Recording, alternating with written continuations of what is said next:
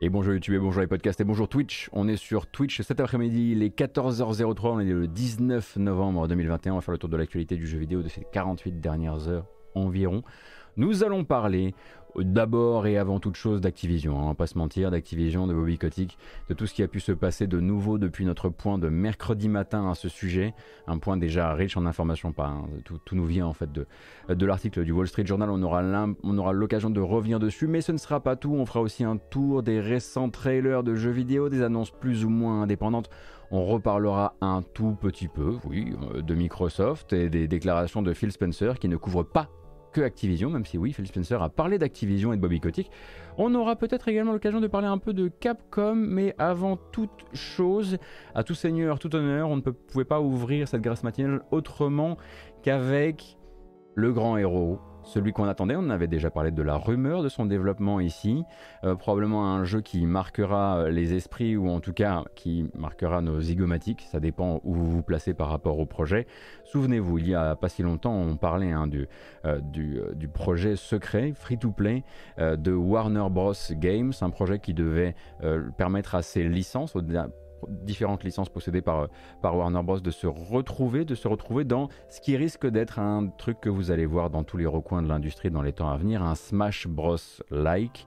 Il devait s'appeler Multiversus, ça tombe bien, hein, c'est dans l'air du temps. Maintenant, il a une vidéo de présentation qui va vous permettre de découvrir le roster de départ, mais aussi de savoir que c'est officiel, le jeu sort l'an prochain sur console de salon et PC. Euh, j'ai rien d'autre de plus à dire, hein. vraiment là les images parlent vraiment d'elle-même.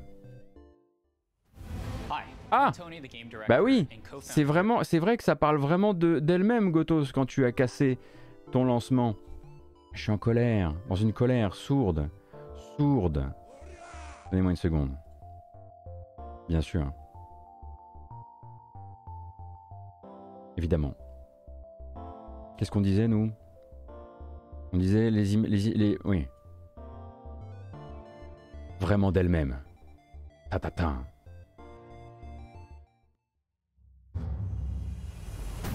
Hi, I'm Tony, the game director and co-founder here at Player First Games. We're here today to give you a first look at our new game, Multiverses. About two years ago, we had a question. Can we create a platform fighter that embodies everything we love about the genre, removes the pain points, and brings in some new ideas? Multiverses emphasizes teamwork and social play with an ever expanding, diverse cast of characters that you know and love. This is our take on the competitive platform fighter. Cooperative, deep combat mechanics across multiple platforms and free to play. Everything is better with your friends, and that's a bond we want to emphasize across our modes, especially in 2v2. Hi, coming at you! Every character has unique moves that focus on team play, whether that's a smoke bomb from Batman to cover your team's movement. Batman out. Steven shielding his ally for extra defense. Need a shield? Saving someone with a lasso tree. Or using Bugs Bunny's tunnel. The better your teamwork, the better your chances are to win. Alors, sachez quand même que beaucoup des coups spéciaux qui sont présentés durant cette vidéo sont montrés justement en slow motion, en ralenti, pour bien montrer l'animation et bien montrer les effets. Euh, du coup, le jeu paraît très souvent beaucoup plus lent qu'il ne l'est. C'est bien Arya Stark hein, que vous voyez devant, euh, avec d'autres, c'est vrai, hein, puisque les licences qui seront réunies dans ce jeu-là eh bien, comprennent Adventure Time avec Finn et Jake. Euh, Looney Tunes aussi, hein, puisque Tom et Jerry euh, sont de la partie et ils ne sont pas seuls. Il y a également Bugs Bunny. sera également présent Steven de Steven Universe, ainsi que, comme je le disais, Arya de Game of Thrones. Du côté de DC Comics, Batman, mais aussi. bah la voilà, exactement. Et puis Scooby-Doo, Scooby-Doo par euh, l'intermédiaire de Sammy chez nous, hein, euh, Shaggy euh, en anglais, mais pour nous ce sera Sammy.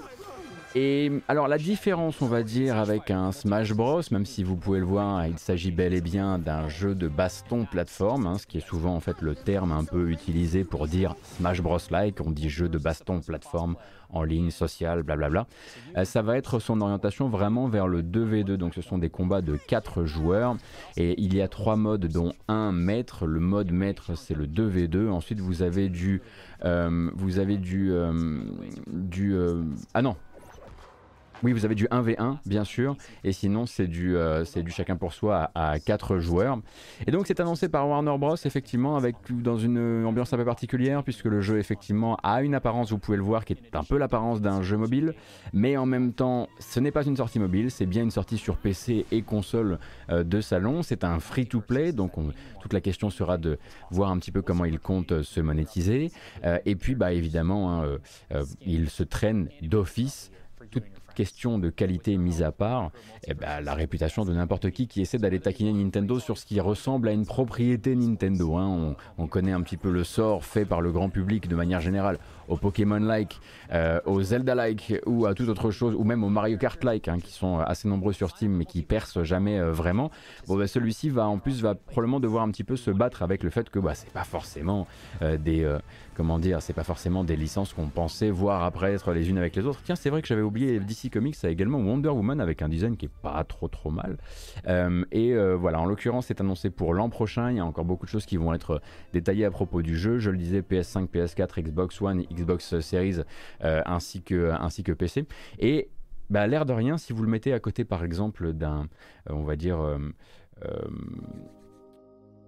vous le mettez à côté d'un euh, Nickelodeon All-Star Brawl, je ne sais plus comment il s'appelle exactement, vous allez vous rendre compte que si celui-ci a une apparence, certes, qui n'est pas toujours hyper engageante, même si ça n'empêche pas effectivement, comme vous le disiez, euh, Brawlhalla euh, de très bien fonctionner. Après, il y a Rival Software qui a fait son trou de son côté, mais bon, c'est pas les mêmes publics, c'est sûr. En tout cas, c'est pas tourné vers le grand public comme celui-ci. en tout cas, si vous le mettez à côté d'un Nickelodeon, vous allez vous rendre compte qu'il est un peu mieux fini en fait. Euh, chaque personnage a vraiment une voix. Euh, l'occupation de l'espace sonore, quand la présentation du trailer le laisse un petit peu, euh, laisse le volume remonter, est bien mieux géré. Il y a plus d'identité sonore déjà, parce que si vous regardez des parties de, de Nickelodeon, vous allez vous rendre compte que le sound design c'est vraiment une petite catastrophe. et voilà, donc l'annonce de ce cher, de ce cher Warner, c'était bien ça. C'était une rumeur il y a encore pas si longtemps, et, maintenant bah, ils officialisent le truc. Je ne sais pas trop à quel point ils comptent là-dessus d'un point de vue business. Je ne sais pas combien ça leur a coûté. C'est vrai que quand on avait les rumeurs, notamment celle de Jeff Grubb, qui disait qu'il avait entendu des gens proches du dossier dire que ça faisait un peu cheap, à savoir à petit budget, on le voit effectivement, on voit qu'il y a peut-être euh, peut-être eu des comment dire, ça a peut-être été très enfermé en termes d'un point de vue financier. Est-ce que derrière ils espèrent faire quelque chose de fou avec ça? Euh, bah, L'avenir nous le dira. Quoi qu'il arrive, c'est aussi le roster hein, qui va parler, puisque euh, dans le temps, dans, les, dans les temps à venir, ils vont nous révéler d'autres personnages qui doivent arriver. Par exemple, pendant un temps, il y avait des fuites qui montraient Gandalf. Là, on n'a pas vu Gandalf. les sources, notamment les sources de Reddit, disaient que on devait avoir normalement Harry Potter et Ron de la licence Harry Potter, mais a priori il y aurait des soucis de licence qui feraient que ce serait plus compliqué que ça. Euh, combien de personnages ils veulent vraiment faire rentrer là-dedans? À quel rythme? Euh, Battle Pass, pas Battle Pass, monétisation, quel type de monétisation? Est-ce que ce sera pour les gens qui font attention aux microtransactions? Est-ce que ce sera pour euh, les, publics qui s'en foutent justement et qui sont plutôt, on va dire, très sur lesquels on peut, il peut y avoir de la prédation justement avec les microtransactions? Ça c'est plein de questions pour lesquelles on n'a pas vraiment encore de réponse. On rappelle donc Multiversus, ce qui en fait quand même, je dois dire, un très très bon titre. Hein. Moi, je trouvais depuis le début de la rumeur que le titre était fou. Et c'est vrai que bah, c'est. Euh, oui, la marque, elle, est très futée.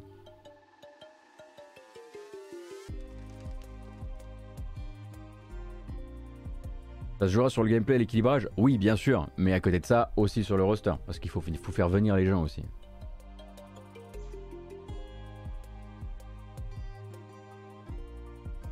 Donc ça c'était donc pour euh, multi versus. Est-ce qu'on va Ouais, ce qu'on va faire c'est qu'on va peut-être directement parler de Capcom. Euh, Capcom qui hier reprenait la parole à propos de Pragmata. Alors, Pragmata, la dernière fois qu'on a entendu parler du jeu, souvenez-vous, annoncé il y a quelques temps maintenant, jamais vu de gameplay pour le moment, ah, c'était durant le bilan financier de Capcom, le bilan semestriel, euh, où il nous assurait, l'éditeur japonais, euh, que Pragmata était toujours vivant, toujours en développement, confié à de jeunes talents très prometteurs, et c'était tout. Voilà, il est vivant, ce sont de jeunes talents très prometteurs qui s'en occupent, blabla. Euh, depuis, en fait, euh, Capcom est réapparu pour vraiment poser les choses. Nous, à l'époque, on avait lancé une ligne loin dans le futur. On s'était dit, ça, c'est un jeu de 2023. Eux, ils avaient encore sur leur fiche 2022. Ils se sont dit, top, on a oublié de mettre à jour la fiche. Ce serait quand même vachement sympa de le faire avant que les gens pensent vraiment que ça sort l'an prochain. Donc oui, Pragmata est bel et, bien un jeu de 2023, toujours utilisant le RE Engine. RE Engine qui va permettre de mettre en scène euh, la gamine du jeu dans une petite vidéo de report qui dure 34 secondes qui ma foi euh, fort fort joli, hein, je dois dire.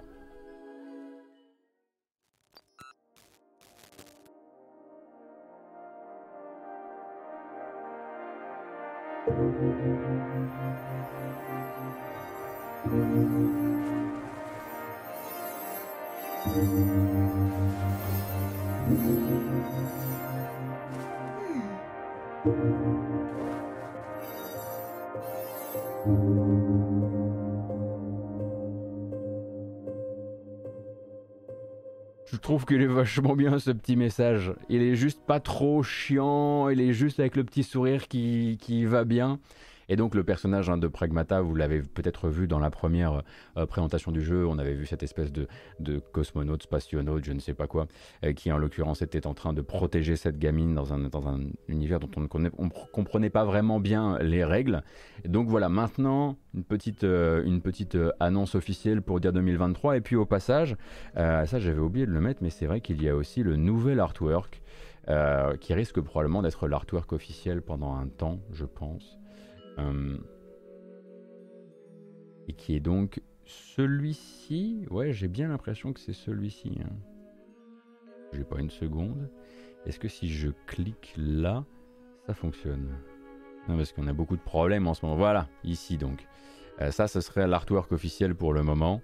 Euh, qui remontre un petit peu cet effet, euh, effectivement, euh, les câblages. On avait vu qu'il y avait beaucoup de principes de trucs qui étaient branchés, beaucoup de nouvelles technologies un peu particulières dans le jeu. Et cette gamine avec. c'est marrant parce que ça, ça, son blouson lui donne un, un, côté personnage presque de Little Nightmares. mais bon, voilà. Va pour Pragmata, qui est désormais officialisé. Euh, pour, euh, pour 2023 plutôt que pour 2022, ce qui est assez normal parce que personne ne croyait véritablement à cette histoire de 2022 de toute façon. Et c'est nous, sans attendre, qui allons nous diriger vers Activision. Ah, quel morceau de musique pour ça Too much. 2023, t'y crois pas non plus, Vegabix Moi non plus. Mais faut pas le dire aux gens. Moi non plus, j'y crois absolument pas. Ah, c'est très bien ça. Donc Activision, la suite, mais pas la fin. Hein. Euh, donc nous nous étions laissés euh, sur un constat bien morne mercredi matin. Donc euh, Activision rappelle, je vais essayer de faire très rapide, rappelle des derniers événements, donc déjà sous le feu des enquêtes depuis le milieu de l'été. se retrouve donc dans une crise interne encore plus explosive après les révélations du Wall Street Journal, donc des révélations qui lient beaucoup plus directement le PDG du groupe Bobby Kotick au climat sexiste et discriminant qui règne au sein des studios Activision, Blizzard et King. Ça, c'est le sujet euh, que l'on aborde en boucle depuis le milieu de l'été 2021. Et donc, euh, ces révélations, euh, ce, donc, on en avait un petit peu parlé, on les avait détaillées ensemble durant, durant la matinale de mercredi. Donc, vous avez une version long format sur la, sur la page YouTube si ça vous intéresse. Mais là, je vais essayer de faire au plus court. on va reposer le cadre en gros. Donc, trois journalistes du Wall Street Journal qui ont réussi à réunir des témoignages qui leur permettent d'affirmer non seulement que Kotick savait pour le climat, savait pour les agresseurs, savait pour le harcèlement, savait pour la discrimination, mais qu'en plus il était, il était intervenu, intervenu pardon, très personnellement plus d'une fois euh, pour étouffer des affaires de harcèlement ou d'agression et préserver les statuts d'hommes, souvent managers, et ce même quand l'enquête diligentait en interne concluait justement à leur culpabilité et à l'obligation de l'entreprise de les écarter des équipes, de les, de les licencier. Donc silenciation des victimes, plainte sans suite, comportement de Kotick lui aussi mis en question hein, par l'article qui le peint en Big Boss capable de menacer de mort une assistante ou de licencier euh, son, euh, son hôtesse de l'air quand elle, quand elle accuse son pilote de jet privé de harcèlement sexuel. Bref, c'est l'enfer. Euh, jusque dans le cas de Jen O'Neill, hein, qui avait été donc euh, coprésidente de Blizzard pendant les trois, derniers les trois derniers mois et qui, elle, a pu donner sa vérité au Wall Street Journal où elle explique notamment comment, dès après un mois après le, début de son mandat, elle tirait déjà la sonnette d'alarme en disant à quel point elle ne croyait absolument pas au véritable engagement de Bobby Kotick et de Activision. Et en plus, c'est là aussi qu'elle tirait la sonnette d'alarme en disant qu'elle était coprésidente de Blizzard, mais moins payée que le coprésident de Blizzard, Mike Ibarra, euh, qui, avait, qui était arrivé au même poste qu'elle au même moment, mais qui n'avait pas son ancienneté dans la boîte, ce qui en fait un double délire de malade. Voilà. Euh, de là donc on avait parlé des deux premières réactions à chaud, d'un côté ABK Workers Alliance, donc hein, le groupe de défense interne des employés de l'éditeur, qui eux ont appelé à une journée de grève qui s'est déroulée pour signifier euh, leur espoir que Bobby, Kotick, soit démis de ses fonctions. Euh, de l'autre, on avait donc le conseil d'administration de Bobby Kotick et de Activision, donc une dizaine de Lascar, partenaires de travail de Bobby Kotick depuis pour la plupart près de 10 ans, voire 20, voire 30 je crois, qui ont rapidement, eux, publié un communiqué assurant leur soutien à Kotick, lui renouvelant même leur confiance pour les ambitieux défis à venir au sein d'Activision etc., etc. Et on s'était laissé en gros là-dessus, euh, en plein incendie, et depuis beaucoup de gens ont beaucoup d'inquiétudes à formuler. Alors tout d'abord les managers, hein, évidemment, mais eux, ils n'étaient pas là pour formuler des inquiétudes, ils étaient, là pour formuler des éléments de langage. Euh, puisque la première résolution d'Activision, le jour de la publication des articles, après la diffusion en interne auprès des employés de cette fameuse vidéo de Bobby Kotick disant euh, le caractère à charge de l'enquête du Wall Street Journal, eh bien la première résolution d'Activision, ça a été donc d'organiser dans les trois structures, Activision, Blizzard et King, des sessions de all hands, donc des réunions exceptionnelles où tout le monde est invité et où théoriquement, théoriquement tout le monde peut poser des questions, mais ici en fait pas vraiment. Le but c'était principalement de servir de porte-voix à la parole divine, hein, celle de Bobby Kotick, et de rappeler les fondamentaux, la version du parti. L'article du Wall Street Journal doit officiellement être considéré comme à charge contre Kotick. Il tord la réalité, il omet de parler de tout ce qu'Activision met en place pour le futur. Les managers récupèrent la balle, la font descendre et l'info doit ruisseler dans ce sens-là et surtout ne pas trop remonter non plus. Hein. Euh, c'est là en fait, euh, dans ce même, ces trois mêmes réunions qui ont été organisées au, sein des trois structures, que le patronat se redit hein, extrêmement fier d'offrir cette fameuse semaine prochaine de Thanksgiving, en de Thanksgiving pardon, en congé à tous les employés. Ça, on en avait parlé mercredi, hein, la veille de la publication euh, de l'article. Ils ont appris qu'ils avaient une semaine de congé exceptionnelle, alors que d'habitude, la pause de Thanksgiving, c'est seulement quelques jours. Donc là, ils sont, repassés, ils sont repartis euh, voilà, sur des auto-félicitations pour se dire voilà, voilà, on est très content de vous permettre de vous reposer après les nombreux défis auxquels vous avez fait face cette année, tout ça, tout ça. Et de là Activision ouvrait effectivement la porte aux questions, mais des questions qui avaient été filtrées en amont. Donc les gens soumettaient des questions en amont et ensuite elles étaient lues et répondues directement par les managers. Donc pas moyen d'interpeller directement Bobby Kotick. Il n'était pas présent durant ces trois sessions de Hollens. C'était ses lieutenants qui étaient là pour faire descendre les infos et pas trop remonter comme je le disais. Donc dans ce filtrage des différentes euh, de ces différentes euh, euh, questions. Il n'y a pas grand-chose de très, on va dire, dérangeant ou secouant qui a réussi à passer, mais il y en a quand même une qui ne pouvait pas ne pas passer le filtre. Et forcément, il fallait qu'il y ait une réponse extrêmement, extrêmement calibrée de la part des managers. Donc, je vais changer un petit peu la musique parce que là, du coup, c'est pas trop l'ambiance. Vous venez d'annoncer, je vous, je vous cite, hein, vous venez d'annoncer une politique zéro tolérance qui doit traverser toute l'entreprise. Bobby Kotick a lui-même dit que toutes les voix doivent être entendues, entendues pardon, et qu'aucun manager n'est à l'abri, euh, quel que soit son niveau de responsabilité. Est-ce que ça s'applique à Bobby Kotick? La réponse officielle des managers qui descendent du patronat euh, d'Activision, c'est non. La réponse c'est non car les informations du journal ne collent pas avec les informations que possède Activision en tant qu'entité et qu'Activision ne dispose pas de preuves permettant de corroborer les informations du journal. Sous-entendu, non. Et non, on ne se lancera pas non plus dans une enquête à ce sujet. Arrêtez de demander puisqu'on vous dit que l'article est à charge. Donc oui, la zéro tolérance, mais la zéro tolérance dans les studios, euh, quand ça rejaillit sur les équipes, Mais là, comprenez bien que c'est un article qui est malhonnête. C'est absolument pas Bobby Kotick hein, qui, euh, qui, dans ce monceau de témoignages, peut être fautif, ne serait-ce qu'une seule fois.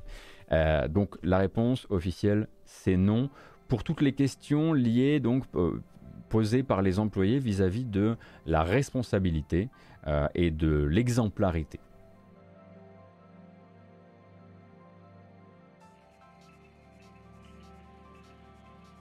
De là, les employés ont forcément euh, commencé à avoir un avis aussi. Hein, c'est assez logique. Donc euh, le groupe ABK Workers Alliance, donc, qui, euh, qui avait publié une demande officielle d'un retrait de Bobby Kotick des affaires courantes d'Activision, là le refait par le biais d'une pétition interne qui a été ouverte à tous les employés des trois structures, qu'ils soient internes à l'entreprise ou qu'ils soient freelance, prestataires, etc., etc. Et donc la pétition dit, je cite, Nous, sous-signés, n'avons plus confiance dans la direction donnée par Bobby Kotick en tant que PDG d'Activision Blizzard. Les informations récemment exhumées à propos de son comportement et de ses pratiques managériales vont à l'encontre de l'intégrité et du genre de culture que nous attendons de notre patronat, en plus d'entrer en conflit direct avec les initiatives récemment mises en place. Donc hier, la pétition tournait autour des 500 adhérents. Euh, ce matin, on était à 1300, 1300 et puis ça va continuer à grandir évidemment, sur un compte total de 9500 employés si on fait le compte au 31 décembre 2020. Alors gaffe parce qu'en fait, comme je le disais, hein, la pétition elle est ouverte aux prestataires et aux freelances, alors que ce compte est 9500 employés, lui ne les compte pas, ses freelances et ses prestataires. Du coup, le ratio est un petit peu flou. Mais du coup, on peut se dire, dis donc, ça fait pas beaucoup. Euh, effectivement, pourquoi les autres ne signent pas? Alors ça, on peut en parler. Euh, les facteurs sont évidemment extrêmement multiples. Euh, il y a ceux qui espèrent que les investisseurs vont céder sans ça. Il y a ceux pour qui les éléments de langage ont fonctionné durant les récentes réunions Hollens qui qui ont été organisées. Il y a ceux qui s'en fichent parce qu'il y en a. Et puis il y a ceux pour qui, eh bien, euh, c'est trop risqué, hein, tout ça. C'est cette grande masse d'employés qui ont trop peur des retombées sur eux, sur leur gagne-pain. Dans une entreprise qui, il n'y a pas si longtemps, euh, s'essayait encore hein, euh, à la liste de grévistes et appelait en renfort un cabinet spécialisé dans le démantèlement syndical et dans le noyautage de toute initiative syndicaliste.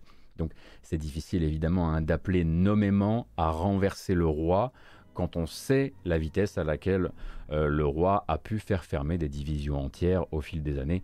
On pense par exemple évidemment à Blizzard Versailles.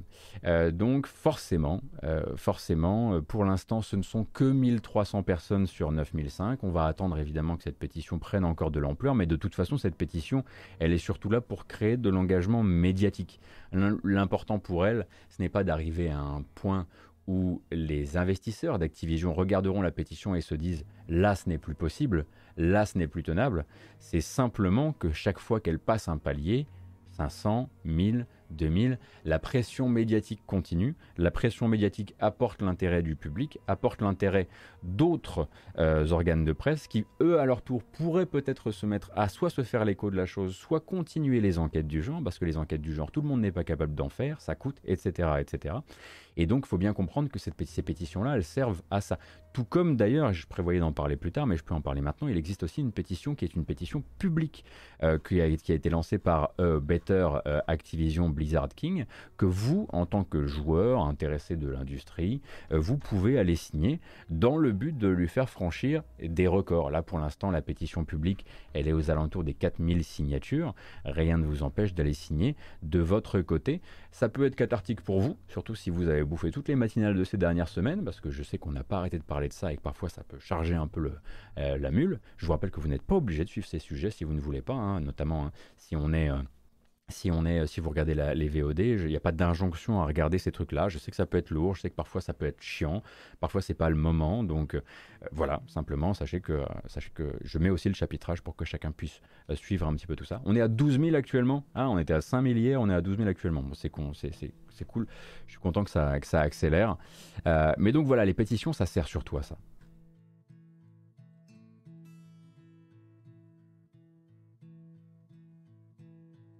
Mais bon, ça c'est ce qu'avaient à dire les employés hein, euh, d'Activision euh, à ce sujet-là. Ils auront encore probablement des choses à dire. Mais d'autres ont des avis à ce sujet, comme par exemple les investisseurs. Parce que si les pétitions ne feront pas changer les choses seules, qu'est-ce qui peut faire changer les choses? Bon, bah, les investisseurs par exemple. Euh, vous avez peut-être lu ça et là que ça y était, que les investisseurs s'étaient retournés contre Kotick et qu'ils appelaient à son parachutage le plus loin possible d'Activision Blizzard. Alors oui, mais surtout non, en fait. Il faut bien comprendre un truc. Il s'agit d'un groupe d'investisseurs. Ces investisseurs-là, c'est SOC. SOC, c'est un regroupement d'investisseurs militants. Ça fait bizarre, mais ça existe. Ils sont engagés dans une finance plus propre. C'est le même groupe qui, en fait, chaque année, inlassablement fustige le nouveau salaire de Bobby Kotick avec le succès que l'on connaît, à savoir un succès zéro. Kotick continue à se surpayer et s'en fout royalement de la vie de SOC. SOC, c'est une voix qui dérange, mais au final, c'est moins d'un pour cent du capital d'Activision. Pendant ce temps-là, l'immense majorité des investisseurs est encore tout à fait silencieuse. Le but de SOC, comme le but des employés quand ils font une pétition, c'est d'éveiller les consciences, c'est de se jeter les premiers à l'eau dans l'espoir que d'autres groupes, d'autres fonds d'investissement, peut-être un jour suivent. Alors SOC, ils sont habitués à se jeter seuls à l'eau. Hein. C'est pas la première fois et c'est peut-être pas la dernière. On leur souhaite peut-être que cette fois-ci, euh, ce ne soit plus le cas. Mais SOC, comme je le disais, c'est vraiment très très très minoritaire euh, au niveau du capital d'Activision, 1%. Et il faut bien comprendre qu'en plus, plus de ça, Kotick n'est pas juste le patron et le membre du conseil d'administration qui possède le plus de parts dans l'entreprise. C'est le fondateur de l'Activision tel qu'on le connaît. En vérité, il n'a pas fondé Activision. Activision avait lâché le jeu vidéo, s'était tourné vers le logiciel, avait pris un nouveau nom. Il a racheté Activision, il en a fait, refait une entreprise de jeux vidéo. Activision, c'est lui, il est Activision, et c'est un tel mélange d'ADN, il faut une force extrême pour les séparer. C'est pas si facile. Et donc, quelle force on peut aller chercher de ce côté-là? Il faudrait, par exemple, hein, que sa simple présence en haut de la chaîne empêche cette chaîne d'écouler sa production, ses jeux normalement. Et c'est là qu'on arrive sur les cas de Sony et de PlayStation, qui tour à tour, et ça c'est historique, même si c'est pour l'instant de l'image, ça reste historique, sont venus appliquer un effet de pression sur le débat actuel. Donc hier, tout commence avec Sony, lorsqu'on apprend hein, via Bloomberg que Jim Ryan a adressé à ses employés un email très officiel pour dire son inquiétude à propos des récentes révélations et de leur gestion par Activision. Alors, pour Ryan, qui se dit sonné par tout ça, Activision n'a pas pris les mesures suffisantes pour l'instant euh, pour, mettre fin à une culture discriminante profondément enracinée dans ses studios. Il promet à ses employés avoir tout de suite contacté Activision après l'apparition de l'article pour faire part à ce partenaire de travail donc de leur, de leur inquiétude et demander officiellement comment Activision comptait répondre aux accusations formulées par l'article. Avant de rajouter euh, que les communiqués officiels sortis par Activision pour le moment n'étaient pas satisfaisants selon lui. Donc ça, c'est l'endroit où se place, si vous voulez, Jim Ryan. C'est un début de bras de fer, mais c'est un bras de fer qui garde la bonne distance, qui consiste à dire pour l'instant, ce sont des mots, c'est médiatique, ça peut venir peser dans un contexte global, mais pour l'instant, je n'ai pas franchi la ligne. Une ligne que dans son texte à lui, Phil Spencer va franchir dans la même journée, hein, euh, puisque vient très rapidement ensuite le tour de Phil Spencer, donc patron de Xbox, qui lui aussi via un email capté par Bloomberg, hein, c'était le cas pour l'email de Jim Ryan, ça a été capté par Bloomberg. Euh, Bloomberg avait aussi eu euh, le mail envoyé par Phil Spencer à toutes les équipes de Xbox. depuis d'ailleurs, Bloomberg a, contacté Xbox qui a certifié l'existence de cet email, enfin qui a certifié cet email, on peut plutôt dire ça comme ça. Et donc là, on a un Phil Spencer qui se dit bah, évidemment perturbé, troublé, hein, euh, comme Ryan. Euh, il rappelle l'engagement de sa marque pour plus d'inclusivité, pour les lieux de travail sans discrimination, euh, pour une prise au sérieux des plaintes aussi. Hein. donc voilà, c'est aussi une, manière pour eux à ce moment-là de dire si vous voyez des choses comme on en lit actuellement dans la presse, je vous demande de faire remonter, de faire remonter ça au sein de nos studios, car nous ne voulons pas ça chez nous. et lui pose des mots sur l'affaire que Ryan n'a pas risqué de poser, comme je le disais. Le genre de truc qui, quand il n'est suivi par rien dans les six mois qui viennent, ça risque de s'accumuler sur le bilan, sur le, bilan moral euh, des, années, euh, des années Phil Spencer. Et la phrase est importante, donc je vais vous la citer telle qu'elle. Nous évaluons actuellement tous les aspects de notre relation avec Activision Blizzard et réalisons des ajustements préalables. ce qui laisse penser que de futures ententes commerciales pourraient être dans la balance, c'est ce qu'il dit à ce moment-là. Il émet l'idée, comme on dit en anglais, de mettre l'argent où se trouve sa bouche. Je vous laisse rechercher l'expression anglaise, de faire suivre d'actions concrètes et potentiellement prégnantes sur son business à lui, ce qui n'était jusqu'ici qu'un communiqué d'image, de leadership, et ainsi de suite. Quoi, hein. En gros, un potentiel blabla plutôt tourné vers les médias. Et c'est risqué parce que euh, Spencer, bah, il n'est pas tout seul. Euh, Spencer, c'est, pardon de dire ça, juste le patron de Xbox. Au-dessus, eh bien, il y a Microsoft, il y a Satya Nadella, et puis bah, Spencer, c'est pas Satya Nadella. Euh, donc, est-ce qu'il a la capacité seul de dire Microsoft se passera euh, demain euh, des, des, bénéfices générés par les ventes de jeux Activision ou même par certains accords d'exclusivité avec Activision, est-ce qu'il peut faire ça tout seul? Non. Mais il se mouille. C'est-à-dire que avant d'aller au bras de fer, il fait un truc. Il y va pas les mains dans les poches. Il donne l'air du sérieux. Si on était dans Over the Top, il tournerait sa casquette. C'est-à-dire qu'il va un cran plus loin et il met un peu plus de pression. Une pression qu'entendent absolument tout le monde. Les médias, les joueurs, les investisseurs. Parce que la grande majorité des investisseurs, celle qui est silencieuse, elle doit pouvoir entendre des choses comme ça. Elle doit pouvoir entendre que Phil Spencer a mis dans la balance potentiellement, certes pas, il a pas, il a rien dit hein, finalement, il a évoqué, a potentiellement mis dans la balance certains, ne serait-ce que certains accords commerciaux. En vérité, on aurait envie de dire, quand on commence à causer comme ça, dans ce cas-là, tu arrêtes. Dans ce cas-là, tu stoppes tout. Dans ce cas-là, tu, tu, arrêtes de vendre les jeux Activision sur ta machine. Pour être tout à fait honnête, moi, il y a deux jours, je me disais, euh, je me disais que ça n'irait que ça n'irait nulle part tant que les grands de l'industrie ne s'exprimeraient pas. Et je me dirais, et je me disais, c'est impossible. C'est impossible que Ryan et que Spencer l'ouvrent. Ils n'ont rien dit à l'époque d'Ubisoft. Ils vont rien dire maintenant. Je crois qu'ils n'avaient rien dit hein, à l'époque, euh, à l'époque d'Ubisoft. Eh ben, 24 heures plus tard, ils ont dit un truc tous les deux dans la même journée, et je crois que c'est une première. Alors évidemment, Nintendo est un peu moins concerné parce qu'il y a moins de jeux actifs chez eux et puis bah, globalement il suffit qu'ils restent dans leur coin et on, a, on aurait presque oublié que eux aussi pourraient prendre position. Euh, mais, euh, mais ils le feront pas. Euh, mais ils pourraient parce qu'ils ont aussi des jeux, des jeux actifs chez eux. mais donc voilà, on a ces deux cadres-là, ces deux chefs de console, chefs de consoliers, euh, qui sont rentrés dans cette mêlée-là, qui est désormais une mêlée qui, voilà, qui est une mêlée d'opinion principalement, et, peut-être aussi de, gros sous, parce que rien ne dit que derrière, euh, comment dire, euh, que derrière le mail officiel envoyé à tous les employés de Xbox, quand il dit nous avons commencé à faire des ajustements préalables, ça veut probablement dire qu'il y a eu des emails envoyés à Activision pour dire au fait ça, ça, ça et ça, ce sont les choses qui sont dans la balance. Quand je dis je surveille et que je réévalue notre, notre, notre partenariat de travail.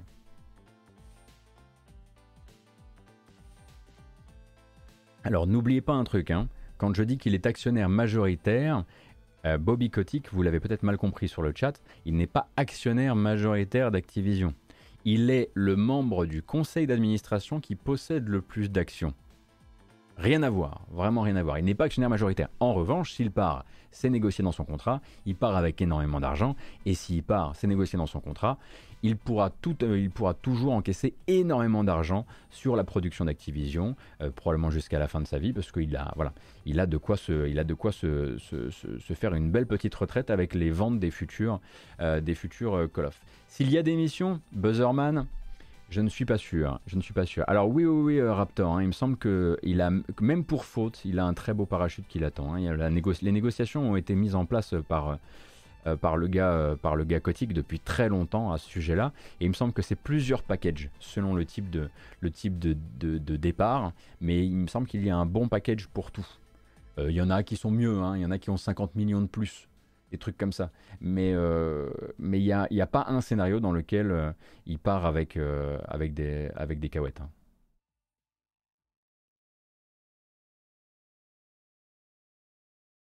Il doit sûrement avoir des clauses en cas de faute grave. Bah, le problème, Radilate, c'est que là, en fait, on a, ils vont peut-être pas pouvoir le faire partir en faute grave, parce que partir en faute grave, c'est partir donc avec une enquête, une enquête qui va falloir diligenter, une enquête qui va prendre son temps, qui risque de prendre plusieurs dans le cas d'un CEO de boîte comme ça, j'imagine plusieurs années pour aller corroborer les pour aller corroborer les témoignages.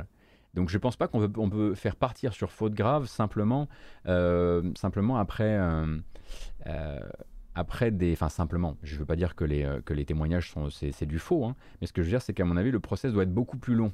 Et là, il y a une urgence. Et je crois que l'urgence mériterait peut-être. Vous savez, les finances hein, d'Acti, euh, ça va hein, quand même. Euh, ils peuvent se permettre de lui payer son package de départ. C'est plusieurs milliards par an. et lui, il est sur une, moyenne de, parachute à 200 240, 240 millions avec un scénario, euh, le, euh, meilleur scénario pour lui, c'est un, départ à 290 millions de dollars, je crois.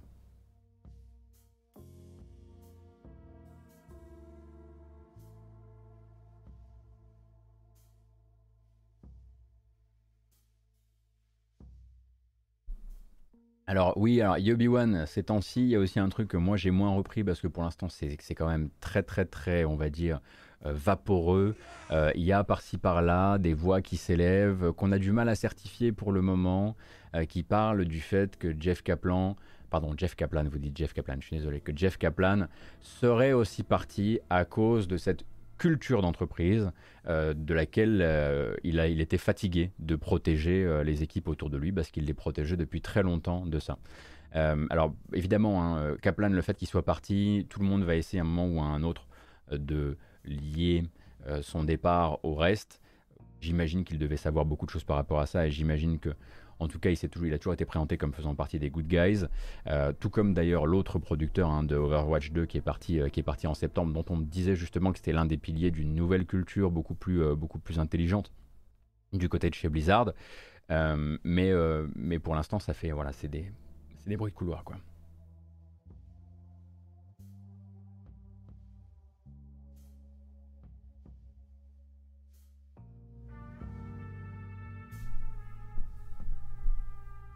Donc euh, voilà. On a donc un Activision qui est critiqué par ses employés, par la presse, par les joueurs, par une très menue partie des investisseurs pour le moment.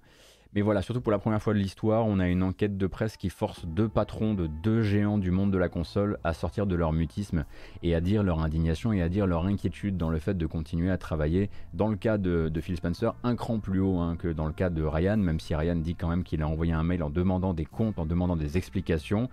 Alors, qui sait à quel point ils sont sérieux, qui sait à quel point tout ça c'est du show-off, mais même si c'est du show-off, ça met quand même beaucoup de pression, euh, de la pression qui peut être lue de manière très négative par, par exemple, bah, justement, euh, les investisseurs. Euh, et comme je le disais dans le cas de Spencer, il en a désormais trop dit. Il en a trop dit pour qu'on ne surveille pas ce que lui fera dans les temps à venir si rien ne bouge, bah, parce que bah voilà, il, est, il a pris cet engagement. Alors, Interpellé évidemment par deux partenaires extrêmement musclés hein, euh, qui jouent, qui boxent dans la même catégorie que lui, euh, Activision ne pouvait pas ne pas réagir. Et du coup, il y a eu un petit communiqué que je me permets de vous lire parce qu'on sent vraiment qu'ils s'en battent les steaks. Hein. En tout cas pour le moment, ou en tout cas ils gardent la face. Nous respectons les commentaires de nos précieux partenaires et nous nous rapprocherons d'eux à ce propos. Nous avons détaillé les changements importants que nous avons mis en place ces dernières semaines et nous continuerons de le faire. Nous sommes déterminés à faire en sorte que notre culture et notre lieu de travail soient sûrs, diversifiés et inclusifs. Nous savons que cela prendra du temps, mais nous ne nous arrêterons pas tant que nous n'aurons pas le meilleur lieu de travail pour nos équipes. Donc si vous voulez, ils prennent prennent l'accusation, ou en tout cas ils prennent la sonnette d'alarme et ils en font un énième communiqué de presse, une énième disquette qui aurait pu tout aussi bien, à part pour les trois premières lignes, être publiée par Ubisoft. C'est la même qu'on lit et qu'on relit en boucle euh, depuis, euh, depuis un peu, euh, bah, un peu plus de plus d'un an maintenant, un truc comme ça, un an et demi en tout et pour tout.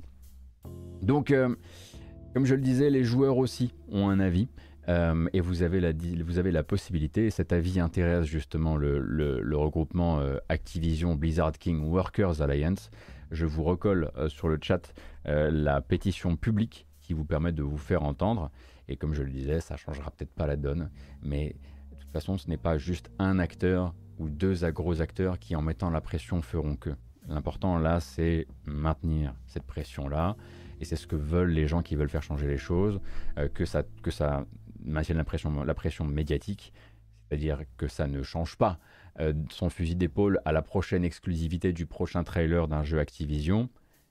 comme un petit peu ce qui s'est passé avec Ubi, où dès que les, les trailers Ubi ont recommencé à sortir, on est passé à la suite, hein, et c'est ce dont bénéficie Ubi actuellement. le public, les investisseurs, les employés évidemment, même si les employés bah, sont ceux qui sont en première ligne là et ceux qui risquent le plus dans cette opération. Euh, et ils le font quand même, comme je le disais. Hein. donc, euh, donc on, va, on va suivre de près hein, la, montée en, la montée en gamme de cette euh, pétition interne au sein du studio qui appelle à, à l'écartement, oui, à l'écartement des Bobby Kotick. et chaque signature sur cette pétition-là, c'est du courage. Hein. C'est beaucoup plus de courage que, que nous autres. Est-ce qu'il y a une suite à la grève de certains employés d'Activision? Bah, Ça a fait, oui, la mise à l'écart plutôt que l'écartement. Ça me semble effectivement bien meilleur. Merci beaucoup le chat. Euh, euh, bah, c'est la retombée derrière, ça a été, euh, ça a été l'annonce de la, ça a été l'annonce de la, de, de, du lancement de cette, cette, pétition officielle. Mais si vous voulez, à mon avis, cette, cette grève et puis cette pétition, la vraie finalité, c'est la fameuse unionization. Hein. Euh, je pense qu'il n'y a, pas meilleure situation là euh, pour, euh, pour genre enfoncer le clou du syndicat au sein d'Activision.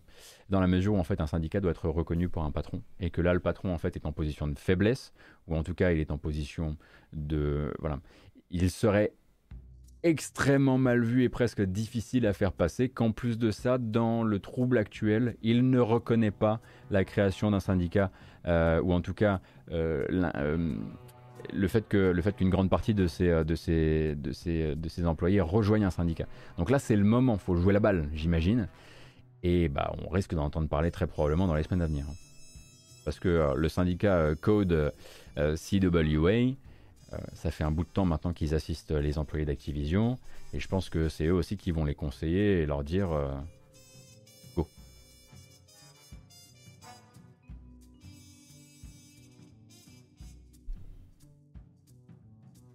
Après, on repart évidemment dans cette grande boucle où je vais vous redonner mon avis à ce sujet.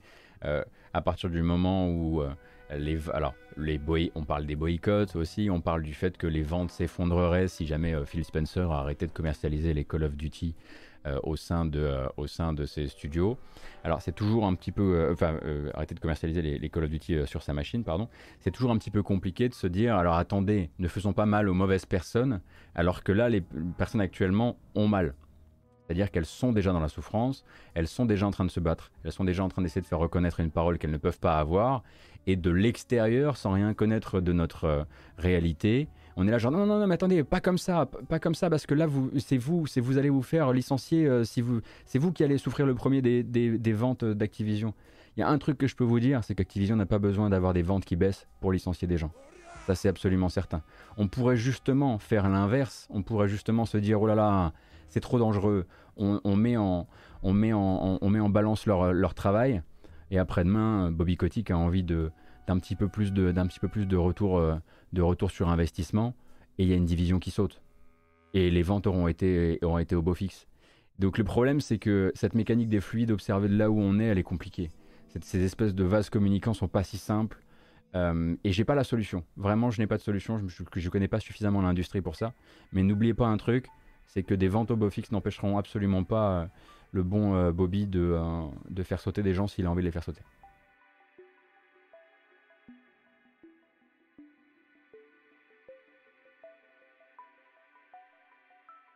en fait, il n'y a pas grand chose à faire de notre côté. Bah, après, chacun fait ce qu'il veut, mais effectivement, la, pétition, la, pétition, ça, la, pétition, ça ne fait de mal à personne. La pétition, en tout cas publique, ne fait de mal à personne. Je vois, je vois aucune, je vois aucune raison de ne pas y aller, de ne pas la signer, ouais.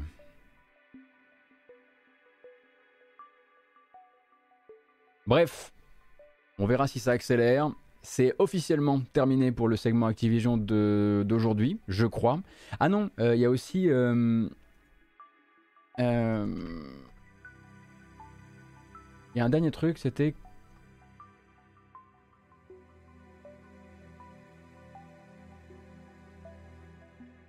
Je vais retrouver ça vite fait.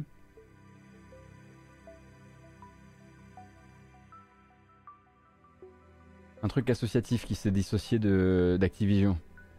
Ah oui, l'association, euh, effectivement, euh, euh, à but non lucratif Girls Who Code, donc qui est une, si je me souviens bien, qui est une association qui permet de qui permettent de, rassembler, de connecter les femmes qui travaillent dans l'industrie et qui travaillent dans l'industrie du jeu vidéo et qui font des jeux et qui développent des jeux, etc. Euh, qui, voilà, qui orientent les gamines vers de la formation, etc.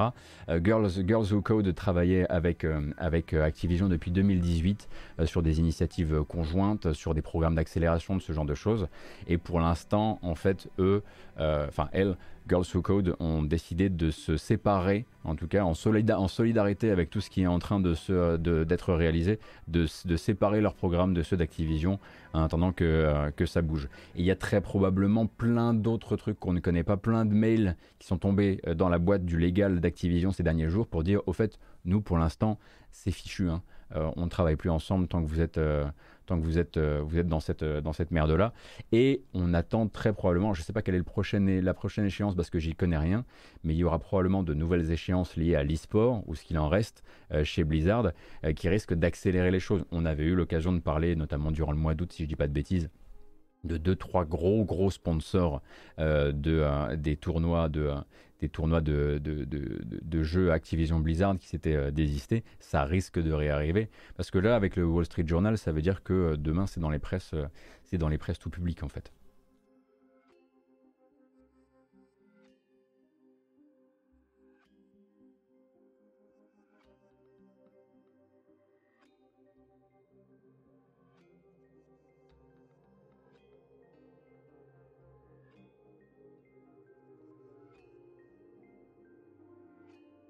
Le dossier peut faire tâche à quelques jours des Game Awards Alors ça c'est une bonne question, effectivement. Euh, voyons. J'aurais tendance à dire que tant que, que, tant que Jim Ryan et, euh, et Phil Spencer n'avaient rien dit, le bon Jeff Kelly pouvait continuer exactement comme avant. Or, n'oublions pas que l'article du Wall Street Journal sort et 30 minutes plus tard, alors qu'on est en plein en train de découvrir qui est Kotick vis-à-vis de ses affaires, ou en tout cas qu'on en a la confirmation, les Game Awards viennent entièrement inonder Internet de toutes les nominations des Game Awards. Hein. C'était le jour même, et le jour même on se retrouve avec deux trucs complètement différents euh, en train de dépioter, genre oui mais nous on voudrait parler de Kotick, ouais mais regardez, machin du best game de... Voilà. Et euh, je pense honnêtement que Killy ne fera rien et que ça changera rien. Je pensais vraiment que ça ne changerait rien au programme de Jeff Killy. Mais en revanche, euh, quand Spencer et Ryan en commencent à en parler, je ne sais pas si ça l'encouragera pas. Attention, pas à en parler évidemment sur place. On rappelle que c'est un show absolument commercial et marketing, donc évidemment jamais rien ne sera dit à ce sujet-là. Mais est-ce que ça peut, on va dire, redistribuer un petit peu les cartes et l'organisation de la soirée? Je ne l'exclus plus à partir du moment où les deux géants ont, causé quoi. Et non, bien sûr qu'il prendra pas parti, jamais je ne dirai un truc pareil. Déjà, il est là pour vendre des jeux et pas forcément les jeux de l'année justement. Hein. On, a, eu l'occasion d'en parler euh, euh, plein de fois.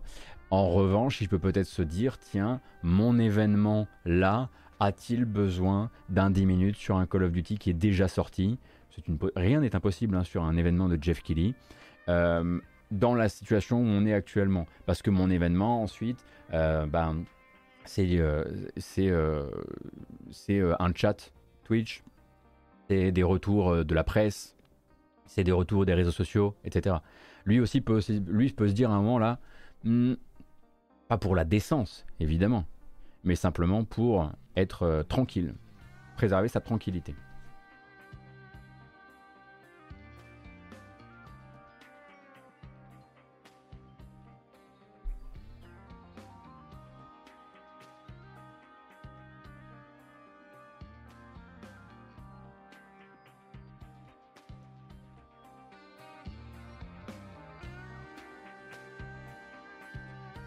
Eh ben, c'est fait. On est passé de l'autre côté. On a le droit de bambocher. Nous sommes 1311 et on va pouvoir faire le reste de l'actualité sans Bobby Kotick. Et peut-être qu'un jour on parlera plus de lui. Parce que tout ce qu'il fera c'est d'encaisser nos sous. Mais on verra plus sa gueule. Ce sera exactement pareil. Sauf qu'il aura plus le pouvoir peut-être de protéger des harceleurs au sein des studios. Et c'est déjà pas mal. Mais on lui donnera quand même nos sous. Et Let's go!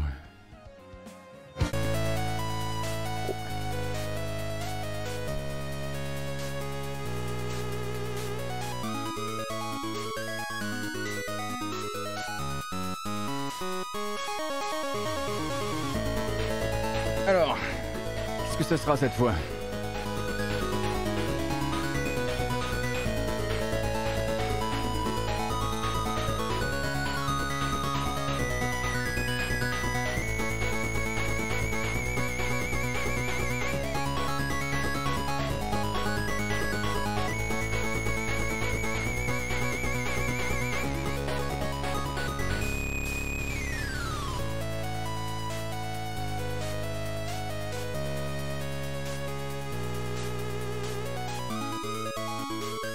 Franchement, c'est pas mal. Hein.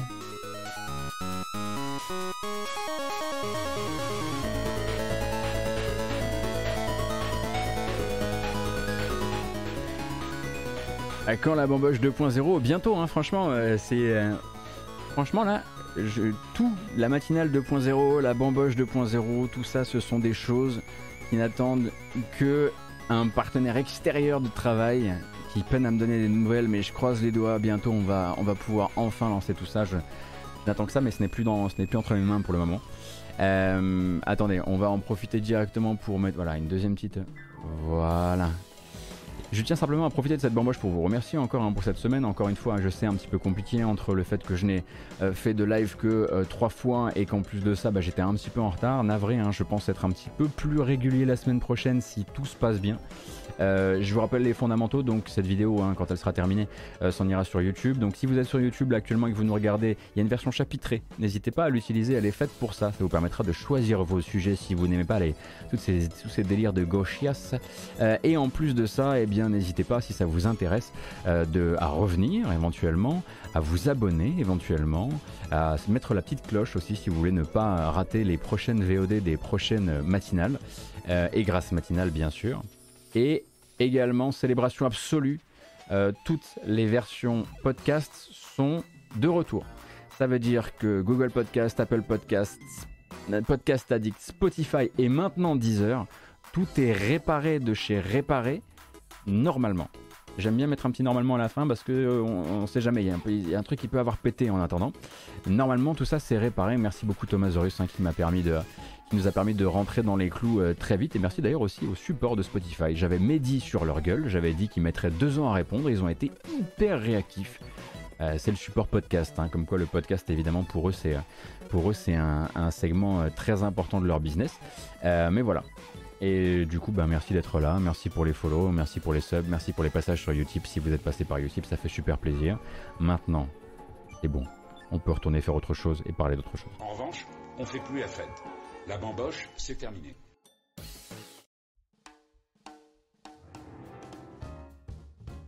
Ah, c'était quoi le problème? Le problème avec Spotify, c'était que la nouvelle URL vers laquelle pointait le truc était en HTTPS. Euh, et ils aiment pas les redirections et HTTPS. Et du coup, euh, dans ce cas-là, ça fait vraiment planter leur système. C'est cool, hein C'est bien de le savoir.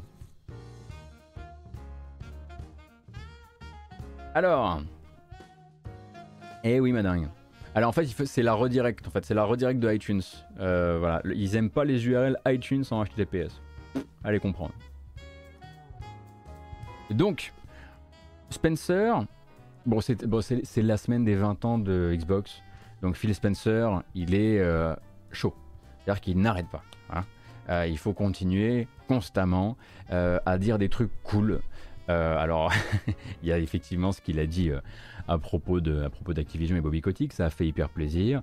Il y a eu d'autres prises de parole intéressantes durant, durant la semaine. Et puis, bah, il y en a une hein, qui m'a quand même un petit peu interpellé. C'est le moment où il a prononcé le mot émulation pour de bon. Donc en gros, euh, il s'agit de revenir un petit peu sur ce, l'un des combats de Microsoft. On va dire en tout cas que c'est un de leurs combats en opposition au fait que c'est pas forcément un vrai combat pour les autres, la préservation, l'histoire du jeu vidéo par un travail donc de fond sur des questions comme celle de la rétrocompatibilité. Je vous cite un petit peu ce qui a été dit hein, chez Axios. Mon espoir, et je pense que je dois le présenter ainsi à partir de maintenant, c'est qu'en tant qu'industrie, nous travaillons sur l'émulation logicielle légale. Ça c'est important parce qu'avant c'était pas dit dans ces termes-là en fait. Qui permettent à des systèmes modernes d'exécuter des fichiers plus anciens et d'ouvrir ainsi la porte de tous les jeux au public et à tous les publics. Ce que Microsoft propose là en fait, ce n'est bien entendu pas un grand Far West à base de ROM libre d'accès et d'exécution euh, partout, euh, mais une poussée à trois de Microsoft, de PlayStation et de Nintendo, avec derrière eux les partenaires éditeurs pour les questions de licence, pour, trouver des manières d'encadrer en fait cette émulation, de commercialiser des vieilles ROM de jeux issus d'époques précédentes, comme il le fait euh, comme le fait Xbox en fait, hein, euh, pour euh, la première Xbox ainsi que la 360, hein, puisque ce sont deux systèmes dont une partie des jeux est supportée sur One et Series grâce justement, et oui, c'est de l'émulation logicielle. Donc ce que fait Spencer aussi à ce moment-là, c'est essayer de pousser les murs dans lesquels Xbox est malheureusement enfermé pour le moment avec le fameux programme rétro hein, de Xbox, on en a parlé encore mercredi matin, où ils ont annoncé en fait l'arrivée de 70 nouveaux jeux Xbox et 360 dans le service, euh, mais aussi leur obligation d'arrêter, leur obligation d'arrêter parce qu'ils avaient atteint la limite du nombre de jeux qu'ils pouvaient incorporer, le reste étant en partie bloqué par des questions de droit ou des questions techniques aussi parfois. Et donc, citation encore, notre étoile polaire, ce devrait être en tant qu'industrie qu'un jeu acheté, c'est un jeu possédé et jouable à n'importe quel époque. Good Guy Philou à ce moment-là, évidemment. C'est un vœu pieux et Spencer le sait. Commercialiser des ROM en ligne, c'est fournir des émulateurs, c'est disposer de services qui permettent de vérifier la propriété de ces ROM, ça demande d'investir de l'oseille et ça ferme en partie la porte à toute cette industrie du portage HD euh, qui ne concerne que quelques titres choisis, par exemple chez Nintendo, hein, euh, mais qui font très très, qui font beaucoup de bien au bilan financier euh, de fin de semestre ou de fin d'année. Alors veut pieux évidemment parce que je pense que Nintendo n'en a que fiche de l'invitation à euh, se lancer dans, le, dans la grande émulation logicielle euh, euh, commercialisée pour tout le monde, pour tous les partenaires. Ce sera probablement les derniers à être chauffés par ça, avec probablement Square Enix, on l'imagine. mais lui, il dit, et il a utilisé le terme, et c'est peut-être ça qui est important, et qu'on ait arrêté de parler de la rétrocompatibilité Xbox mais qu'on commence à parler d'un appel à l'industrie à se réveiller sur l'émulation légale.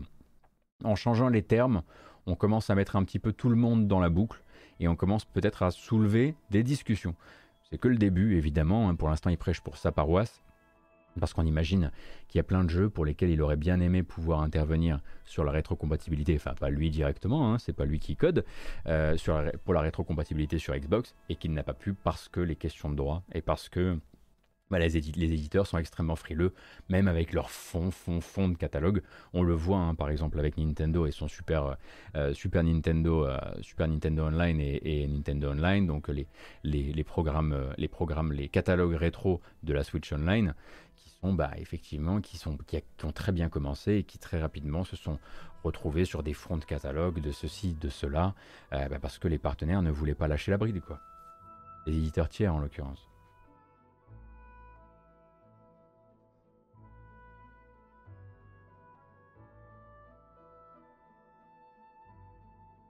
Alors Bakayep en l'occurrence, le but ce serait pas de réémuler les cartouches, hein. le but ce serait vraiment de faire de la distribution. Quand il en parle ainsi, Phil Spencer, il parle de distribution légale, payante de ROM euh, via, euh, via des boutiques, en fait des boutiques qui n'existent pas encore vraiment pour le moment, mais euh, qui pourraient à terme exister.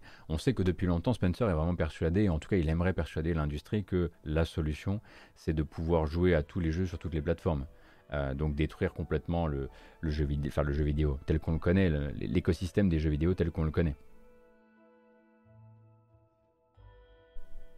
Sauf évidemment pour Elder Scrolls 6, parce que ce sera quand même mieux sur Xbox, mais vous, voyez un peu l'idée.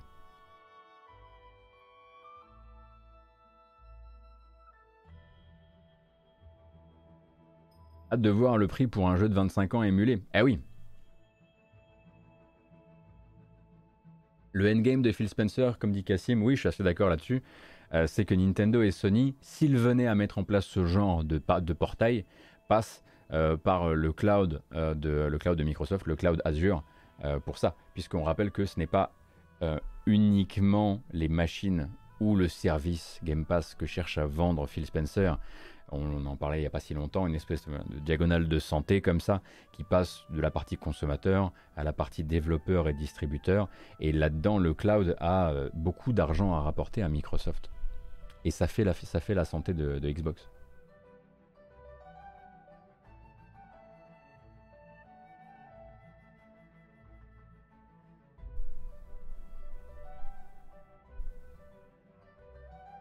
Revendre le GTA original façon PS2 aujourd'hui, perso, j'y crois pas trop.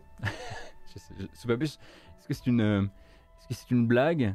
Est-ce que c'est une, est-ce que c'est une, un, un point d'ironie savamment crafté? J'ai l'impression.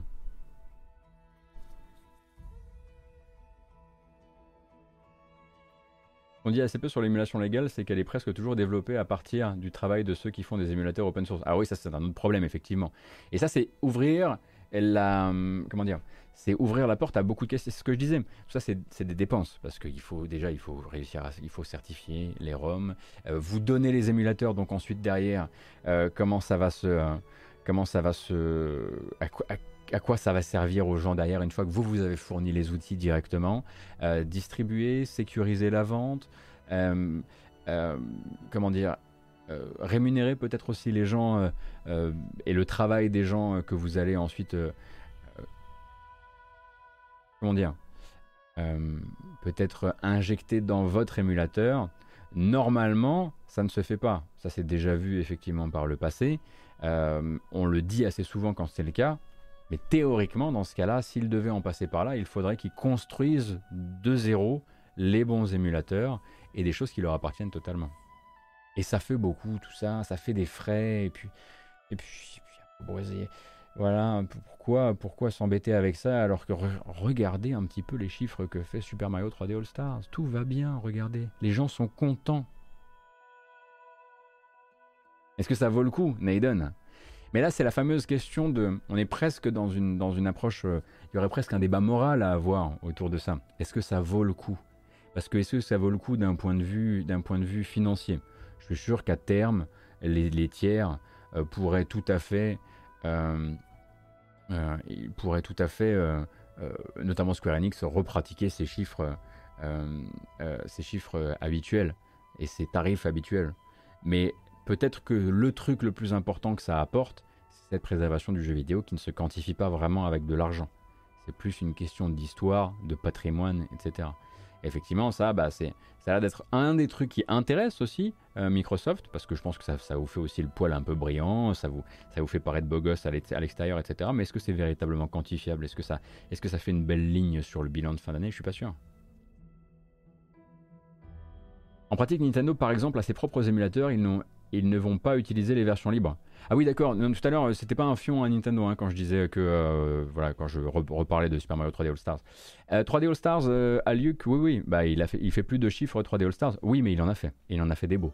Pour un truc qui allait disparaître et pour un truc qui était littéralement 3 ROM réexécutés par la Switch, il en a fait des très beaux. C'est ça que je voulais dire. Oui, oui, je sais qu'il a été retiré de la vente. Et tout le monde pourrait y aller effectivement de plein de manières différentes, pourrait faire son abonnement, pourrait faire ceci, pourrait faire cela. Euh, pour l'instant, voilà, Microsoft, je pense, peut-être que derrière cet appel qui peut nous paraître un peu genre il est mignon, il y a peut-être déjà juste et peut-être vous mettre un petit peu plus sur la sellette, vous qui nous avez cassé les bonbons pendant des années pendant qu'on essayait de rendre vos jeux rétrocompatibles et vous nous avez dit non quoi. Peut-être que quand les joueurs vous le mettront un peu plus dans le nez, vous commencerez à réagir un peu plus on imagine la frustration d'un gars qui a, euh, pu amener que euh, un, petit pourcentage finalement euh, des jeux Xbox dans sa rétrocomp, quoi. À cause des accords de licence, enfin à cause des éditeurs tiers.